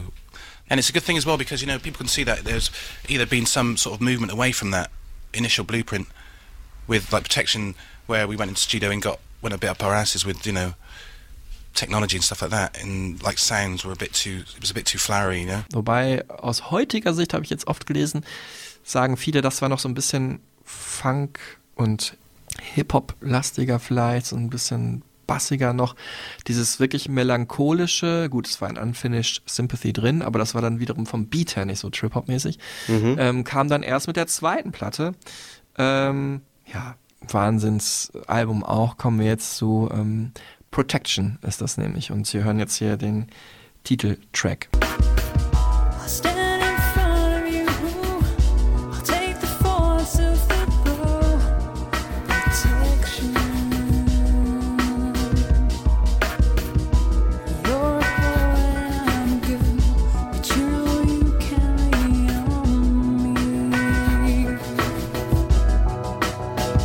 Protection damals ein großes Wort, Mitte der 90er, heute natürlich auch, sowieso. Heute man, würde man vielleicht so an ähm, ja, Self-Care oder sowas. Oder vielleicht ist, hat Self-Care dieses Wort Protection sogar irgendwie abgelöst. Damals halt groß, jeder, glaube ich, der dieses Albumtitel las, dachte als erstes mal an AIDS. So, ne? Also es geht natürlich generell auf der Platte um den Schutz, Selbstschutz vor äh, vielleicht emotionalen Verletzungen und so, aber ähm, das wurde damals in vielerorts so verstanden, ne? Und Jetzt reden wir aber über Tracy Thorn, die bei diesem Song hier gesungen hat. Später dann sollte sie große Berühmtheit erlangen mit Everything But the Girl, die übrigens auch in diesen Tagen ein Revival-Album, ein neues Album rausbringen, ein Comeback-Album, das wollte ich sagen, rausbringen. Lohnt es sich auch mal reinzuhören. Ich habe es noch nicht gehört, aber sage ich jetzt einfach mal so. Und äh, wir hören jetzt hier Daddy G über äh, die Wichtigkeit von Tracy Thorn für diesen Song. We've been aware of Tracy for about the last 10, 10 years or so, so like that, and we always thought when we first got together as Massive Attack, you know, certain singers and you know people crop up, and you know Tracy, Liz, Horace were, were those people, you know. And so far, you know, we've made these dreams happen for us for ourselves, you know, by you know getting involved with these people. Wenn man sich dieses Jahr anschaut, 1994, auch schon das Vorgängeralbum, durch die steigende Popularität von House- und Dance-Music, gerade in den UK, wurde eigentlich alles immer schneller. Also auch die Popcharts, Pop-Songs wurden immer schneller und haben sich so diesen Underground-Dance-Trends angepasst. Ähm, Auch Techno aus Berlin, ne? Also, Klar. oder eigentlich aus Detroit, aber kam dann rüber nach Berlin und ja, war ja auch Minimal und sowas super schnell, ja. voll. Und im UK war das ja auch nichts anderes. Massive Attack haben aber genau das Gegenteil gemacht. Die sind immer langsamer geworden. Krass, und dadurch stimmt. wurden die halt interessant. Und ähm, dadurch wurde dieses Genre, dieses eigentliche Kunstgenre Trip-Hop immer stärker definiert, weil es wenig Bands so gemacht haben wie Massive Attack und wenig Bands so geklungen haben. Ich finde persönlich, dass Protection starke Ähnlichkeiten zu Blue Lines aufweist, aber ein bisschen rundgelutschter klingt, ohne das jetzt despektierlich zu meinen. Es ist glatter, es ist loungiger in einer gewissen Art und Weise. Vielleicht verstehst du, was ich mit diesem Begriff sagen will. Ähm, und ich habe eine These, und mich würde mal interessieren, wie du das siehst. Ist jetzt keine mega steile These, aber ich finde, dass ohne Alben wie vor allen Dingen Protection und ein bisschen auch Blue Lines vorher, aber Protection einfach, weil de- der Sound dann wirklich definierter so geklungen hat. Ohne dieses Album wären so Bands wie Thievery Corporation, Morchiba, Nightmares on Wax, Jazzanova und diese ganzen, was man dann später unter Downbeat firmiert hat, wären die nicht möglich gewesen, weil die sich soundmäßig tatsächlich an dem orientiert haben, was Protection ausgelöst hat. Was sagst du dazu? Bevor ich darauf antworte, kleiner äh, Cliffhanger, hören wir jetzt hier nochmal erst Daddy G, der nämlich genau das, was du gerade gesagt hast, ja, mit eigenen Worten bestätigt, nämlich ähm, der Unterschied zwischen äh, Blue Lines, dem ersten Album, und ähm, Protection. Protection was kind of quite a smooth album, whereas you know Blue Lines was our first thing where we used the sampler as a tool. Then it was all kind of quite sample based. The second album we went into the studio with loads of technology and instruments and stuff like that, and um, you know we went a bit up our asses, really. You know what I mean? To be honest. Ja, gerade dieser Song Protection ähm, und auch viele andere Stücke auf dem Album, Heatmiser zum Beispiel, Eurochild, erinnern mich vom Sound her auch an so diese Chicago House Sachen, also weil da das Klavier so im Vordergrund steht. Natürlich in völlig anderem Tempo gespielt, im völlig anderen Kontext und so weiter. Und ich finde, deswegen kommt dieser, vielleicht auch dieser Eindruck, dass es ein bisschen glatter ist, weil Chicago House auch ein sehr glatter Sound ist. Und ich glaube auch, also dieses, du hast jetzt gerade so positive Beispiele gesagt, aber auch so diese ganze Café Del Mar äh, ich will das auch gar nicht schlecht machen, das ist super schöne Hintergrundmusik, so, ne? Ähm, da sind auch viele gute Sachen drauf, aber es hat halt so ein bisschen so einen negativen Touch bekommen. Ist halt ab und zu ein bisschen belanglos. Ja, genau, dass halt einfach angemacht Generisch. wurde. Die Leute konnten auch nur mal sicher gehen und äh, da stimmt die Musik schon mal in, in deinem Etablissement. Und ähm, das, finde ich, hat damit stärker angefangen, weil es halt weniger basslastig war, das Album. Und sehr, ähm, äh, ja, ähm, hat die Stimme noch ein bisschen präsenter gemacht hat. Es war einfach ein bisschen poppiger produziert. Und was ich auch ganz stark finde an dieser Platte, dass hier zum ersten Mal, oder zumindest viel stärker als auf dem ersten Album, das Psychedelik-Element reinkommt. Ähm, also ein bisschen verschwurbelte Sound. Äh, Massive Attack haben da nicht mehr zusammengearbeitet mit ähm, Cameron McVeigh, haben gesagt, wir wollen unser eigenes Ding machen. Nelly Hooper war der Produzent, der kam ja eher aus dem Haus auch. Und das finde ich, dieses Psychedelic hört man ganz besonders halt an der Hitsingle. Bis heute einer meiner Favoriten, Karma Coma. Walking through the suburbs, they're not exactly lovers, you're a couple. Especially when your bodies double duplicate and then you wait for the next Kuwait. Karma coma, Jamaica and Roma. Karma coma, Jamaica and Roma. Karma coma,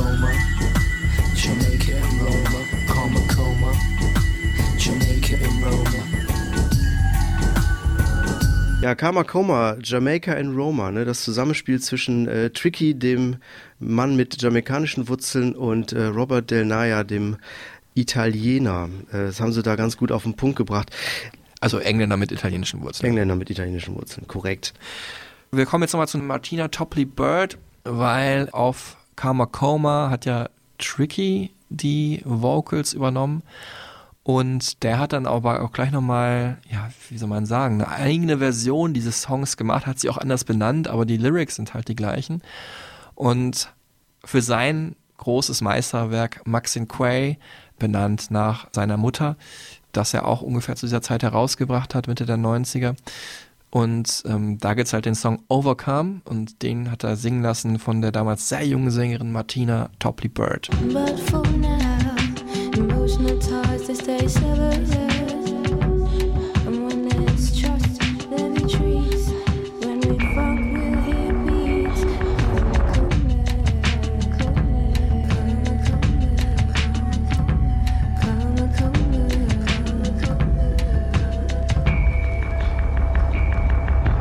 Ja, man hört's schon so ein bisschen raus, die Songs sind verwandt, aber trotzdem irgendwie jeder eigenständig funktioniert auch für sich. Ne? Also Ja. finde ich großartige äh, Stücke, die auch unglaublich zeitlos klingen, auch krass wie alt die schon sind, 30 Jahre. Ähm, ja, Martina Topley Bird hat mir bei meinem Interview erzählt, wie sie damals so reingerutscht ist in diese dieses Thing called Trip Hop, sage ich jetzt mal. Well, I was at school in Bristol. I was at a boarding school called Clifton College. So uh, I was at school there and just ran into, met uh, Tricky one day in the street. And um, I don't know, just from there, he was hanging out with Mark Stewart. They had a little studio in a squat that they rented. And me and my friend, my school friend Christina, who I'm still friends with, she we went down there and hung out. And that was the beginning of me making music professionally. Mark Stewart ist übrigens äh, der Head sozusagen von The Pop Group gewesen, dieser wichtigen Band aus Bristol, die ich auch vorhin schon erwähnt habe. Ja, und man darf nicht vergessen, äh, als Robert Denaya zu Wild Bunch kam, war er auch 17, aber da war Trip Hop noch kein Ding. Das hat sich so langsam entwickelt. Martina Topley Bird ist da reingekommen, da war sie gerade mal 18 und auf einmal war sie irgendwie auf der Weltbühne. Das war so ihr erster Song, den sie überhaupt gesungen hat sie hat da echt mitgeholfen, dass äh, Trip-Hop noch größer wurde.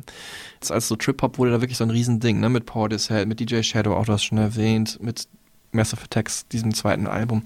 Ähm, das war ihr dann alles etwas zu viel und auch Tricky wurde es ein bisschen zu viel. Man hatte Angst, die Kontrolle zu verlieren, ne? Und das äh, beantwortet hier mir Martina nochmal. I mean, I was in a not in a great situation, and um, it took me a while, and I was trying to stand my ground and defend myself and all that kind of stuff. But um, yeah, it was really sort of unhealthy and sort of demoralizing environment. So I had to get out of there. Um, but you know, if I look purely at the music, then you know, if I can compartmentalize, then and I'm yeah, I feel a sense of ownership and kind of pride uh, with that. And it's funny now listening through to, you know, when I first heard people like Billie Eilish, and you know, you kind of think, oh, that's funny. That's kind of like a good, kind of a mirror of, of you know, it, it incorporates all the same kind of components. Es war eine gewisse Spannung da nach Album Nummer zwei. Ähm, die wird sich auch jetzt gleich, das ist schon mal ein kleiner Spoiler, ähm, noch weiter auswirken. Und diese Spannung, die wird schon durch diesen Albumtitel transportiert. Ich als ganz guter Englischschüler und später auch Student würde sagen, bin der Sprache ganz gut mächtig, aber beim Mezzanine musste ich damals auch überlegen oder erstmal im Langenscheid Wörterbuch nachgucken, was heißt denn das? Heißt Zwischengeschoss und warum man diesen Titel genommen hat, das erklärt jetzt hier Daddy G. A mezzanine describes the floor between floors. That's what it is. And you know, we've all got our own different interpretations of it. But mine is, you know, that we spent so much time at, the, you know, in hotels. We've always found ourselves lost on the mezzanine floor, which is the floor between floors. You know, and I think as a metaphor, really, for the way that we are as well with each other sometimes, because there's three of us in the band, and you know, there's always times where one person is lost between the two. You know, somehow, whether it be in the studio, whether it be the way that we are with each other, may maybe be an, an idea. There's always two defined platforms that are going on, and there's always one thing that floats in between, and that's to me what the mezzanine represents. You know. Ungefähr zu dem ähm, Zeitpunkt haben Freunde von mir auch Interrail gemacht, habe ich nie gemacht. Und da hieß es immer, da gab es ja wirklich so einen Interrail-Reiseführer. Schwierig ist, wenn man zu dritt fährt, weil da können sich immer zwei gegen einen verschwören. Zu zweit kann cool sein, zu viert oder fünft, aber zu dritt wird allen von abgeraten. Und Massive Attack waren ja da zu dritt. Und so kam es dann auch äh, zum Ende der Platte, dass nämlich, ähm, ja, ich, das erzähle ich gleich. Erzählen wir gleich. Aber ich wollte noch kurz, kurz was, weil ich es einfach so ein schönes Bildnis finde, ähm, sowohl zum Albumcover sagen, als auch zu meinem, meiner persönlichen Erfahrung mit der Platte. Also auf dem Album ist ja ein Käfer zu sehen, ein Hirschkäfer, ein präparierter. Und das finde ich passt als Bild ganz gut, ne? Also wenn ihr jetzt, jetzt nicht im Kopf habt, ihr müsst einfach nur das Folgencover nochmal anschauen von uns. Ähm, da haben wir auch Mezzanine praktisch gewürdigt, weil es halt 25 Jahre alt wird, ist es unser Folgencover. Das Album wie der Käfer, die scheinen ja beide nicht zu altern einfach, ne? So präparierter Käfer altert nicht, ist organisch, dunkel, bedrohlich und auch majestätisch irgendwie, ne? Ist ja auch im alten Ägypten irgendwie ein wichtige, ähm, wichtiges Symbol gewesen. Und so kann man die Platte auch sehen. Es ist wirklich ein Meisterwerk. Ähm, ich habe das damals gehört und ich werde es für immer assoziieren mit äh, meiner Zeit, wo ich meinen Wehrdienst absolvieren musste. Ich war ja Sanitäter und ähm, das war jetzt wirklich im Nachhinein bestimmt nichts Schlimmes, aber ich bin halt ein sehr ähm, freigeistiger Mensch und freiheitsliebender Mensch und für mich war das wie so Gefängnis. So, ne? Jemand irgendwie befiehlt mir was in einer Sache, wo ich überhaupt kein Interesse dran habe. Der Staat sagt mir, ich muss jetzt zehn Monate meines Lebens äh, hier abgeben. Fand ich ganz schrecklich, einfach so von der Grundhaltung her. Ne? Ich meine, die ersten Monate waren doof, danach haben wir auch viel Fußball gespielt und so, war jetzt nicht jeden Tag schlimm, aber es war einfach, einfach, dass ich fremdbestimmt wurde, war für mich schlimm. Dazu war halt ich auch damals mit meiner Freundin äh, zusammen und das litt auch darunter, dass ich dann echt entweder total müde war oder halt äh, wir uns kaum verabreden konnten, weil es für sie auch nicht immer einfach war, ähm, zu mir rüberzukommen und so.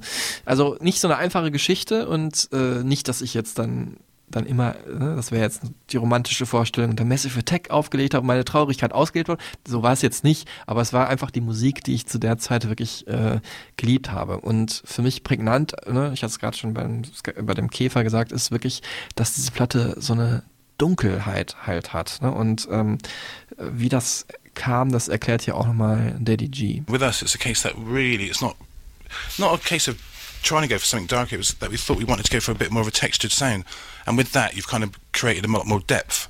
And I think the depth of the sound is where it might seem darker because there's more things going on, and the fact that we've got this, you know, the guitar sound as well. It's kind of it's kind of a bit more edgier. You know what I mean? And it adds that sort of it takes away the sort of smoothness of what of what Massive Attack have been about in the past, and uh, we've just kind of stripped everything back, all the crap, and just gone for a more aggressive sound. Not not not aggressive, but you know a bit more, like I said, with, with a lot more textures. You know what I mean? So it's a bit more spikier than than, usual. You know. Und ja, also wenn man es jetzt in Musikgenres packen wollen würde, ist es halt Trip-Hop natürlich, es ist aber auch Ambient mit drin, auch Alternative, also ne, ist Gitarrenlastiger, ne? Auch, das klingt jetzt fast ein bisschen hart, aber so ist es halt. Es ist absolut gitarrenlastiger und es ist vor allen Dingen auch äh, so Psychedelic Rock ist da Genau. volle Pulle mit drin, ne? wie diese Songs dich einsaugen und sich dann in sich hochschaukeln und oft in so einem unfassbaren Crescendo münden. Das äh, hat mich immer sehr, sehr stark an diese Psych Rock epischen Tracks aus Prog, den 70ern. Prog Rock, genau, aus den 70ern. Ähm, und ja, also Global ist auch mit drin, Electronica ist mit drin und das, was du gerade beschrieben hast, Frido, You took the words right out of my mouth, ist wohl in keinem anderen Song dieses Albums, aber vielleicht überhaupt, also wenn man so über einen Song denkt, der sich aufbaut und dann wirklich in so einem Crescendo alles explodiert, gibt es wohl kaum einen anderen Song, der das so gut verdeutlicht wie Angel. Thank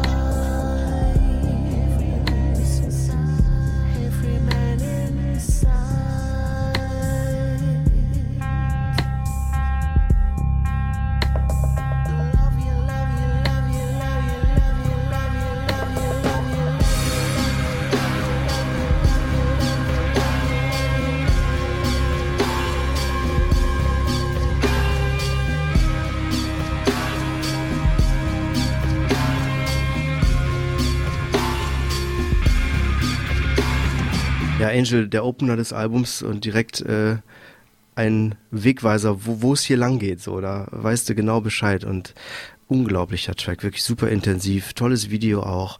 Ähm, tolle Idee, Artwork von der Single, alles äh, von Robert Del Naya, muss man eh sagen, der ist ja eh für den gesamten Auftritt rund um die Musik auch noch zuständig, äh, seit Album Nummer eins.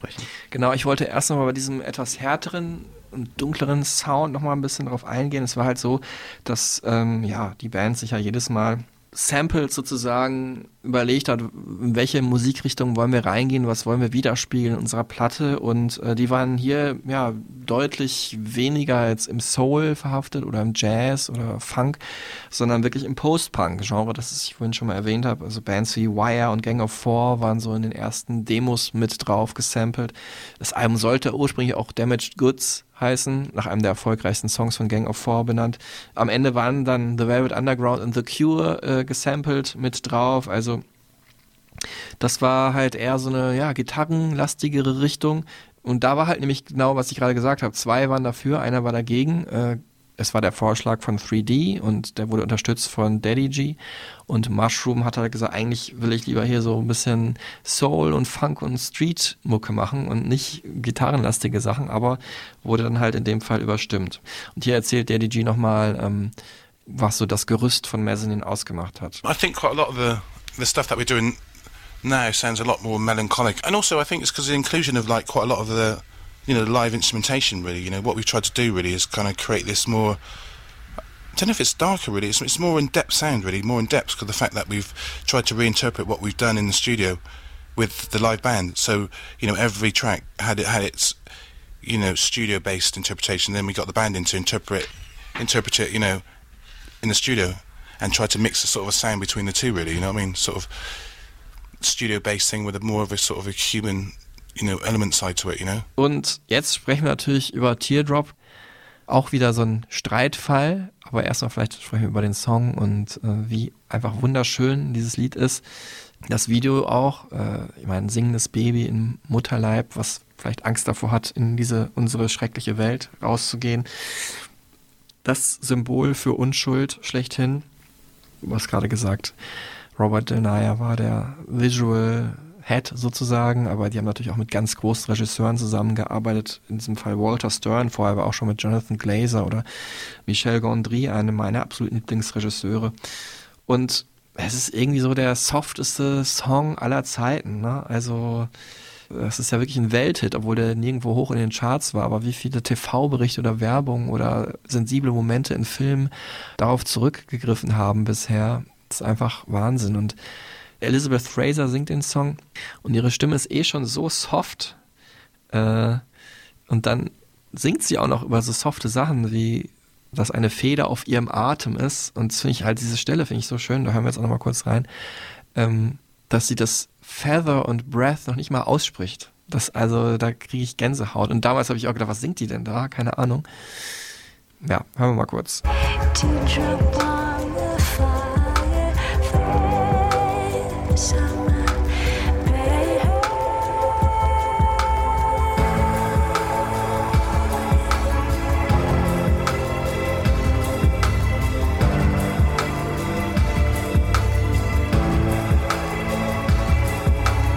Ja, Elizabeth Fraser, kurze Einordnung ähm, von den Cocteau Twins, auch eine absolute Kultband, wer da mal so ein bisschen reindigen will. Die Blaupause-Band für das, was heute Dream Pop ist. Ähm, Beach House zum Beispiel, Shoegaze auch waren sie mit ein bisschen drin, ähm, Post-Punk sicher auch, aber auch immer so ein Gothic-Touch mit dabei. Und ja, für Daddy G war es damals wirklich ein Traum, der in Erfüllung gegangen ist, dass sie da mitgemacht hat. Yeah, because of her voice, and you know, I remember years ago when I used to work in the record shop. You know, there was the the.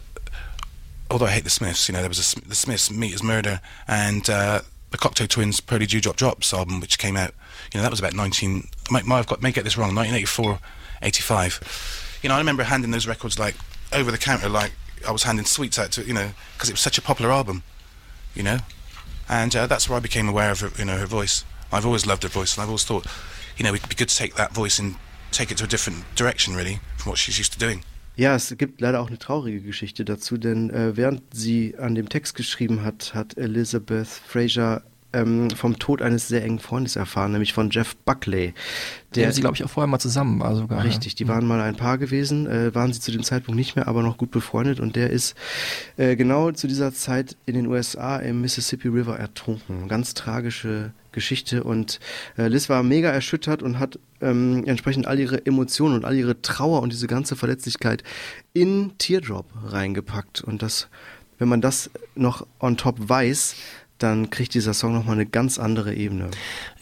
Jetzt muss man auch sagen, natürlich ist eh schon die softeste Stimme wahrscheinlich der Welt und dann so emotional belastet durch den Tod eines Sängers, der auch als einer der softesten Sänger der ja, Gitarrenmusik damals galt, hatte mit die souligste Stimme, ein unfassbar tragischer früher Tod und ähm, insofern erschreckend im Rückblick, wenn man jetzt heute noch weiß, wie einfach wunderschön dieses Lied ist, dass ähm, der fast von einer anderen sehr bekannten Sängerin gesungen worden wäre, die ich als Popkünstlerin auch sehr schätze, aber musikalisch ja wäre es auf jeden Fall eine ganz andere Richtung gelaufen, nämlich äh, Madonna hätte den fast gesungen, was auch eine der merkwürdigsten Absurditäten der Musikgeschichte ist, die vielleicht dann zum Glück nie passiert sind.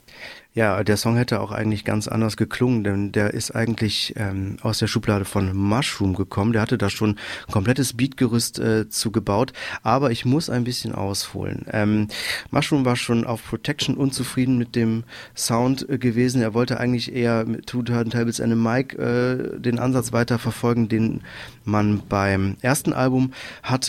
Und das Ganze hat sich dann natürlich bei Album Nummer drei nochmal verstärkt. Er ist immer überstimmt worden. Keiner hatte mehr Bock, den alten Weg weiterzugehen, sondern alle wollten sich musikalisch weiterentwickeln. Und äh, dann kam äh, der erwähnte Affront mit den Post-Punk-Samples. Da war der halt eigentlich komplett raus. Und 1995 gab es schon mal eine Kollaboration mit Madonna. Da hatte sie nämlich ähm, die Band dazugeholt für einen Tribute-Sampler für Marvin Gaye. Und damals wollte Mushroom davon auch überhaupt gar nichts wissen. Die anderen beiden Jungs haben gesagt, wir machen das und haben quasi ihren Beitrag zu diesem Sampler geleistet. Ähm, Madonna singt da I Want You, produziert von Massive Attack.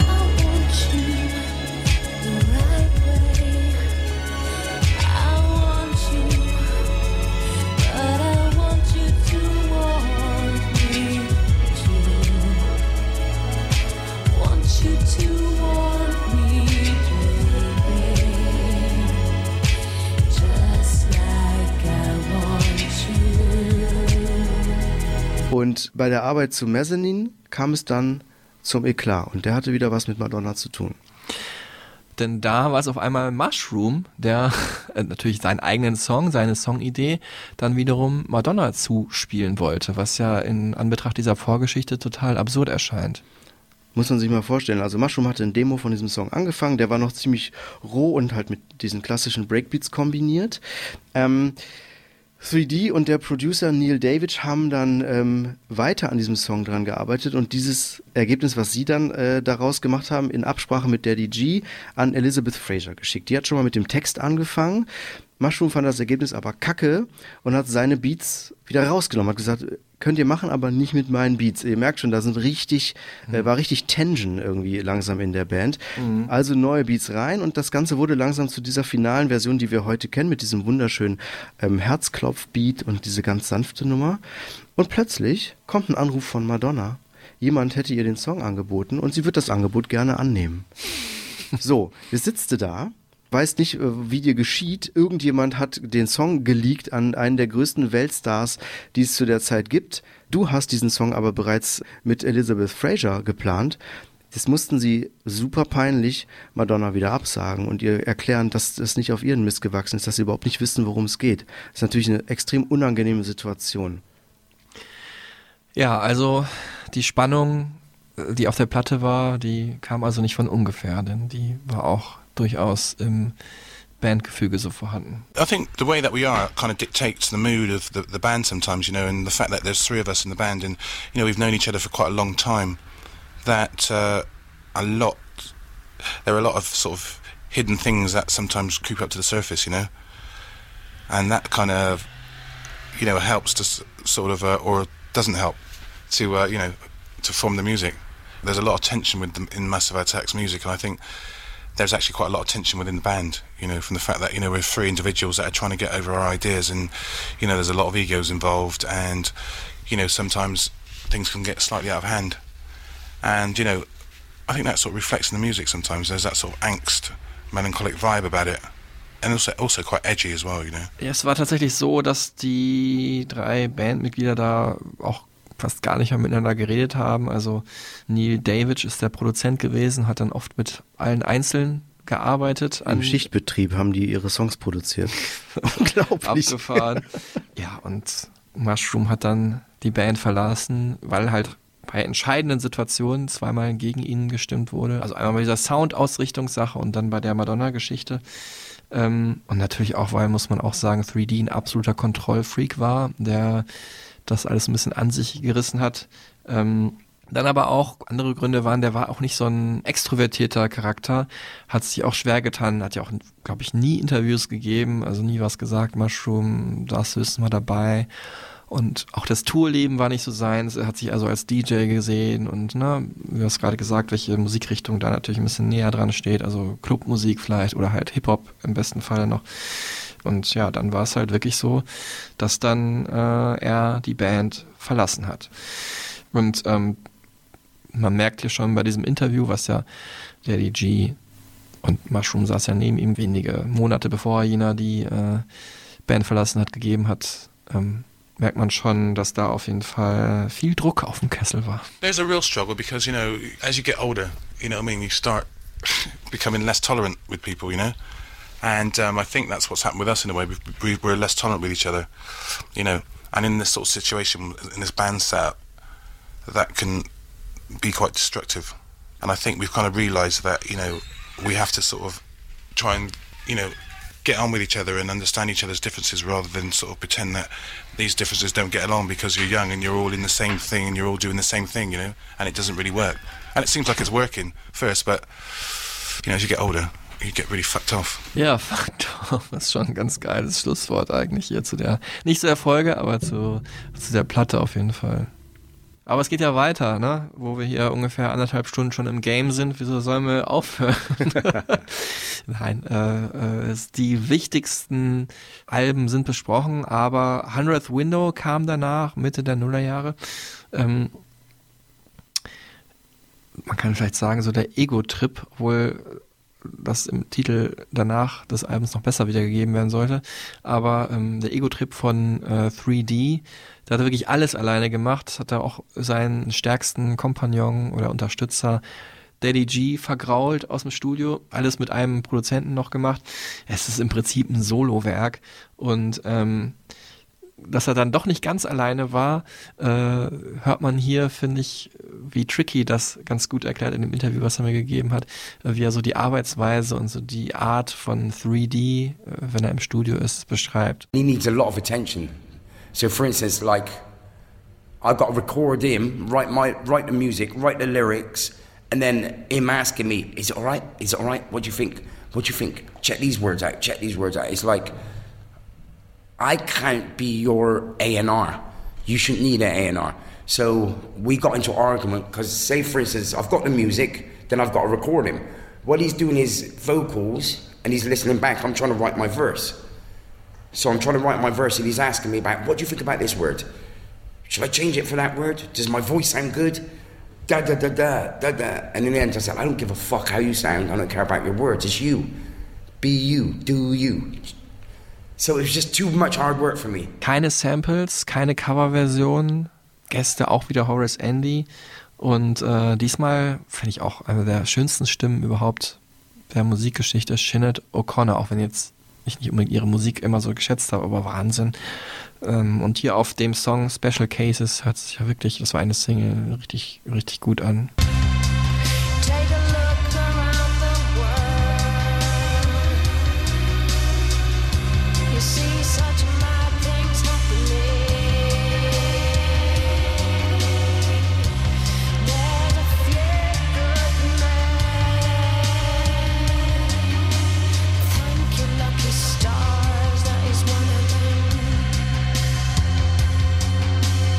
Ja, für mich hat das so ein, äh, Deswegen mag ich die Platte so. Du magst sie nicht, ich sehe es, hast du vorhin schon gesagt. Für mich hat gerade die prägnanten Songs haben so einen James Bond-Vibe, so, so einen Spionage-Film-Vibe oder vielleicht besser noch, weil das damals auch die Zeit war, so ein Jason Bourne-Vibe, so diese neue Generation an Geheimagern, so futuristische Cyber-Bösewichte irgendwie und das war die Musik für mich dazu. Ähm, ich weiß, das Album bedeutet, glaube ich, nicht vielen Menschen was. Ich fand, das hat mich echt total gepackt. Vielleicht nicht ganz auf Albumlänge. Liegt aber auch an der Zeit. Ich war damals an der Uni und äh, die Platte äh, als CD hatte ich dann sogar meiner damaligen Freundin geschenkt. Das war wiederum eine andere als noch bei Mezzanine. Ähm, und wir haben das auch wirklich rauf und runter gehört. Also und nicht als Hintergrundmusik, sondern gucken, ey, was ist das für strange Mucke. Ähm, und manchmal ist es ja dann so, dann teilt man das mit Millionen Menschen auf der Welt und manchmal hat man es nur für sich und das war, oder für uns zu zweit. Und das war irgendwie auch ein schönes Gefühl. Ja, ich muss leider sagen, mich hat dieses Album überhaupt nicht erreicht. Äh, Du hast eben äh, James Bond gesagt. Ich finde auch, es ist eher wie ein Soundtrack als ähm, wie ein Album. Und was mich daran wirklich gestört hat und immer noch stört, ich habe äh, natürlich im Zuge der Vorbereitung auch noch mal komplett reingehört, ist die Art der Produktion. Ich finde, man hört den Wechsel in der Produktionsart auf diesem Album. Also während Mezzanine noch mit Sicherheit einen hohen analogen Anteil gehabt hat, aber schon digitale Versatzstücke, klingt dieses Album für mich komplett softwarebasiert. Es ist wie so ein Pro Tools Album und zwar ein schlechtes Pro Tools Album, äh, also so ein digital produziertes Album. Es waren zwar echte Streicher mit dabei und auch Studiomusiker, aber das kommt auf diesem Album überhaupt nicht rüber. Diese ge- gesamte Organik, die Mezzanine noch ausgestrahlt hat, dieses wirklich äh, mich in dem, im Kern erschütternde, ist äh, komplett ausgeblieben bei 100th Window. Es ist auf jeden Fall überproduziert, da gebe ich dir recht. Ähm, trotzdem transportiert sich für mich die Gefühlswelt. Äh, Massive Attack-Fans wurden danach versöhnt mit dem Album Hell Egoland, was so ein bisschen so ein ja, so eine Mische war, finde ich, vom Klang, auch wenn man es nicht vergleichen kann, aus Album Nummer 2 und Nummer 3. Es geht schon wieder zurück so genau. ein bisschen. Ja. Also nicht zum ersten, aber so zu Protection, finde ich, das ist so der am ehesten die Platte, die am vergleichbarsten ist. Ähm, also Daddy G ist ja schon wieder dabei, man hört ihn so und äh, es ist ein bisschen organischer produziert, ein bisschen songbasierter, nicht überproduziert. So. Es sind auch wieder Hits drauf, ne? Ja, Also ähm, Paradise Circus, Hm. Unglaublich, richtig geil wieder. Und vor allem natürlich, glaube ich, heute, ich habe es jetzt nicht gecheckt, aber bei Spotify einer der meistgeklickten Songs von Massive Attack, weil es ja die Titelmelodie war zu äh, Luther, einer sehr beliebten und erfolgreichen Serie. Und deswegen ist das so der outstanding Track von Hell Legoland. Hören wir mal kurz rein.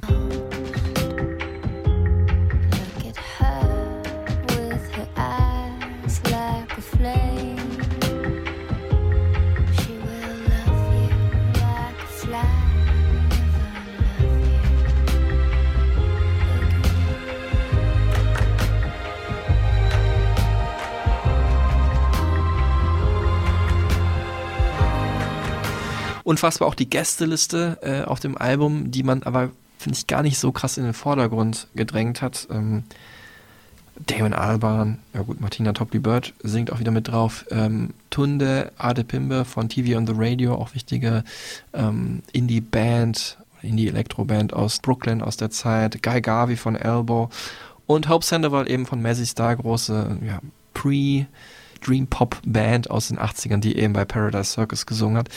Ja, und auch der Titel, äh, ne, Hell Egoland, äh, auch wieder merkwürdig, aber ähm, es ist einfach das englische Wort für Helgoland. Ich habe als Kind immer Helgoland und Legoland verwechselt, muss ich sagen. aber es ist Helgoland. Ich hatte auch jetzt wieder Angst, dass ich sage, deswegen habe ich es nochmal dazu gesagt. Und dann ist es natürlich auch ein Wortspiel, ne? Also Heligoland kann man ja auch aufteilen in Hell Egoland, also vielleicht so als Rückblick auf 100th Window. Es war ein bisschen die Hölle, alles alleine machen zu müssen und deswegen hier ein breites Ensemble an wunderbaren Gaststars. Und so ging es dann auch so ein bisschen weiter. Massive Attack eigentlich zurück in so eine wild bunchige Phase. Alles war so ein bisschen offener von wer mal dabei war, Young Fathers haben damit gemacht, wichtige, ähm, wichtiges, ja, was machen die für Musik?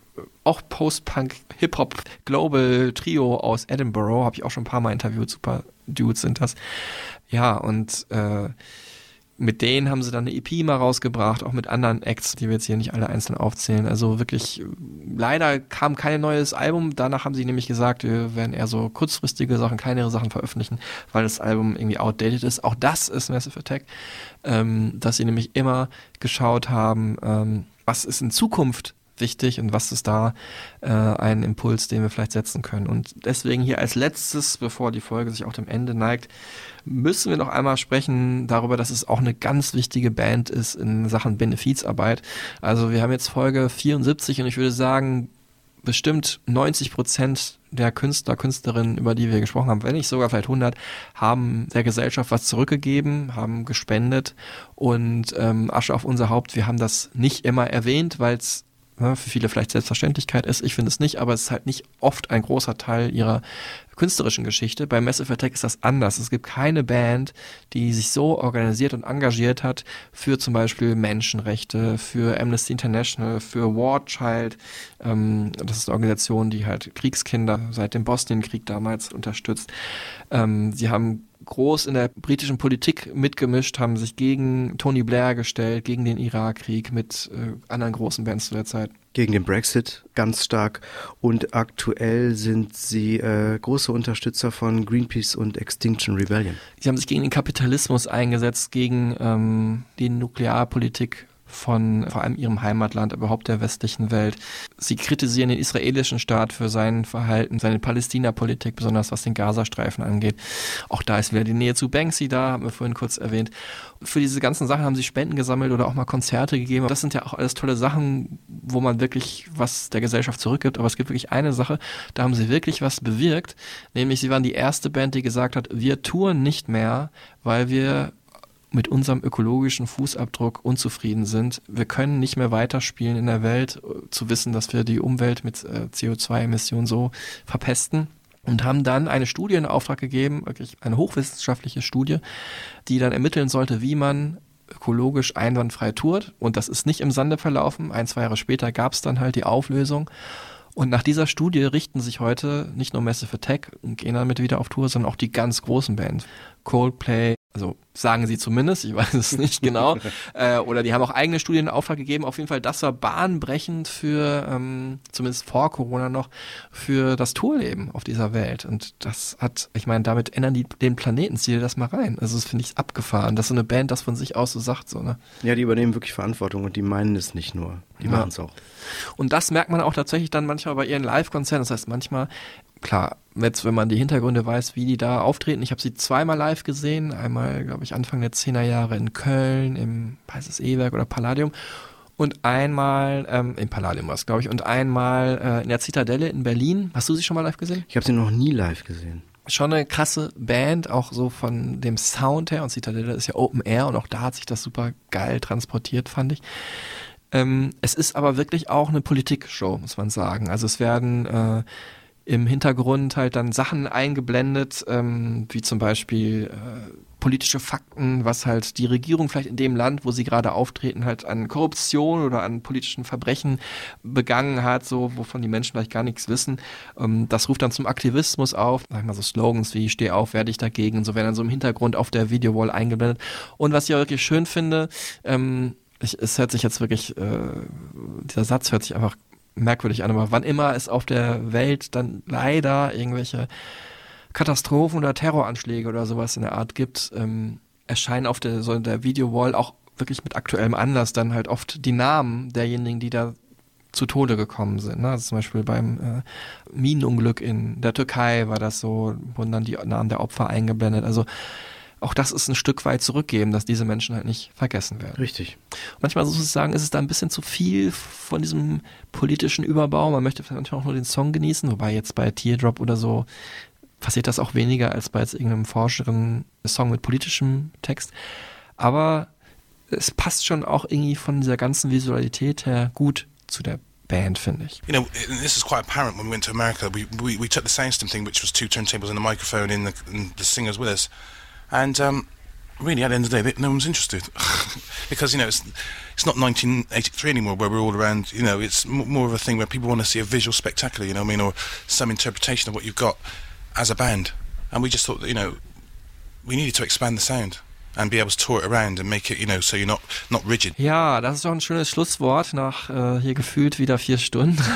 Aber wir könnten noch, also ich könnte echt noch weiterreden über Massive Attack. Ist so krass, was die alles äh, gemacht haben in ihrer Zeit und äh, wie die ja die Musikgeschichte geprägt haben der letzten knapp über 30 Jahre.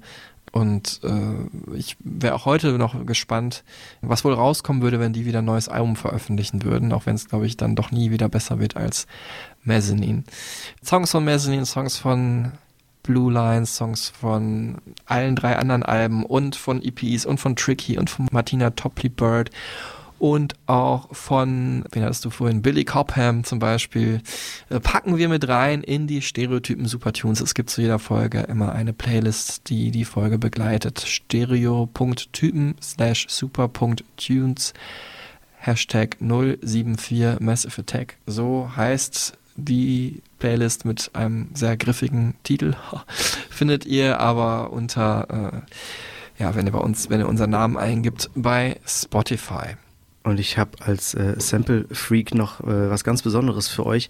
Äh, auch da findet ihr den Link in den Show Notes. Mein äh, guter Freund Sticky Doja aus New York hat ähm, ein Mixtape gemacht, schon vor einiger Zeit. Da sind sämtliche Original-Samples, die Massive Attack in den Jahren 1986 bis 1998 benutzt haben, also von den Anfängen als Wild Bunch über die ersten drei Alben, B-Seiten, Remix, äh, Soloprojekte und so weiter, ist alles drin. Alles mit zwei Turntables, selber zusammengebaut, geht vier Stunden lang und ist der beste musikalische Deep Dive, den ihr zu dieser Band jemals finden werdet und die perfekte Ergänzung zu dieser Podcast-Episode. Super geil, verlinke ich euch in den Show Notes und zwar findet ihr das auf äh, unserer Website. Also wenn ihr darüber die Folge anhört, seht ihr es unten, sonst müsst ihr es kurz diesmal anklicken, wenn ihr sonst immer bei Spotify hört. Das ist also www.stereotypenpodcast.de. Ich sage Dankeschön euch zu Hause fürs Zuhören, fürs Dranbleiben vor allem, aber ich glaube, es war es wert. Massive Attack wirklich eine Riesenband, Wahnsinnsgeschichte. Und ich sage natürlich vor allem Dankeschön Frido Menzel fürs Hiersein und für deine tollen Geschichten zu Massive Attack. Danke für die Einladung, hat riesen Spaß gemacht. Ach schön, ja, das freut mich auch. Und ähm, ich werfe einen kurzen Blick voraus auf die nächste Folge. Da wird es das Comeback geben von Tillmann Kölner, allerdings erstmal nur für eine Folge, weil da wäre er, glaube ich, echt sauer gewesen, wenn ich ihn zu Max Herre, einem seiner großen Helden, nicht eingeladen hätte. Der feiert 50. Geburtstag, nicht mit uns zusammen, aber wir feiern ihn. das wird dann in ein paar Wochen die nächste Folge sein. Bis dahin hört viel Massive Attack, zum Beispiel auf unseren beiden Playlisten. Macht's gut, bleibt gesund und tschüss zusammen. Tschüss.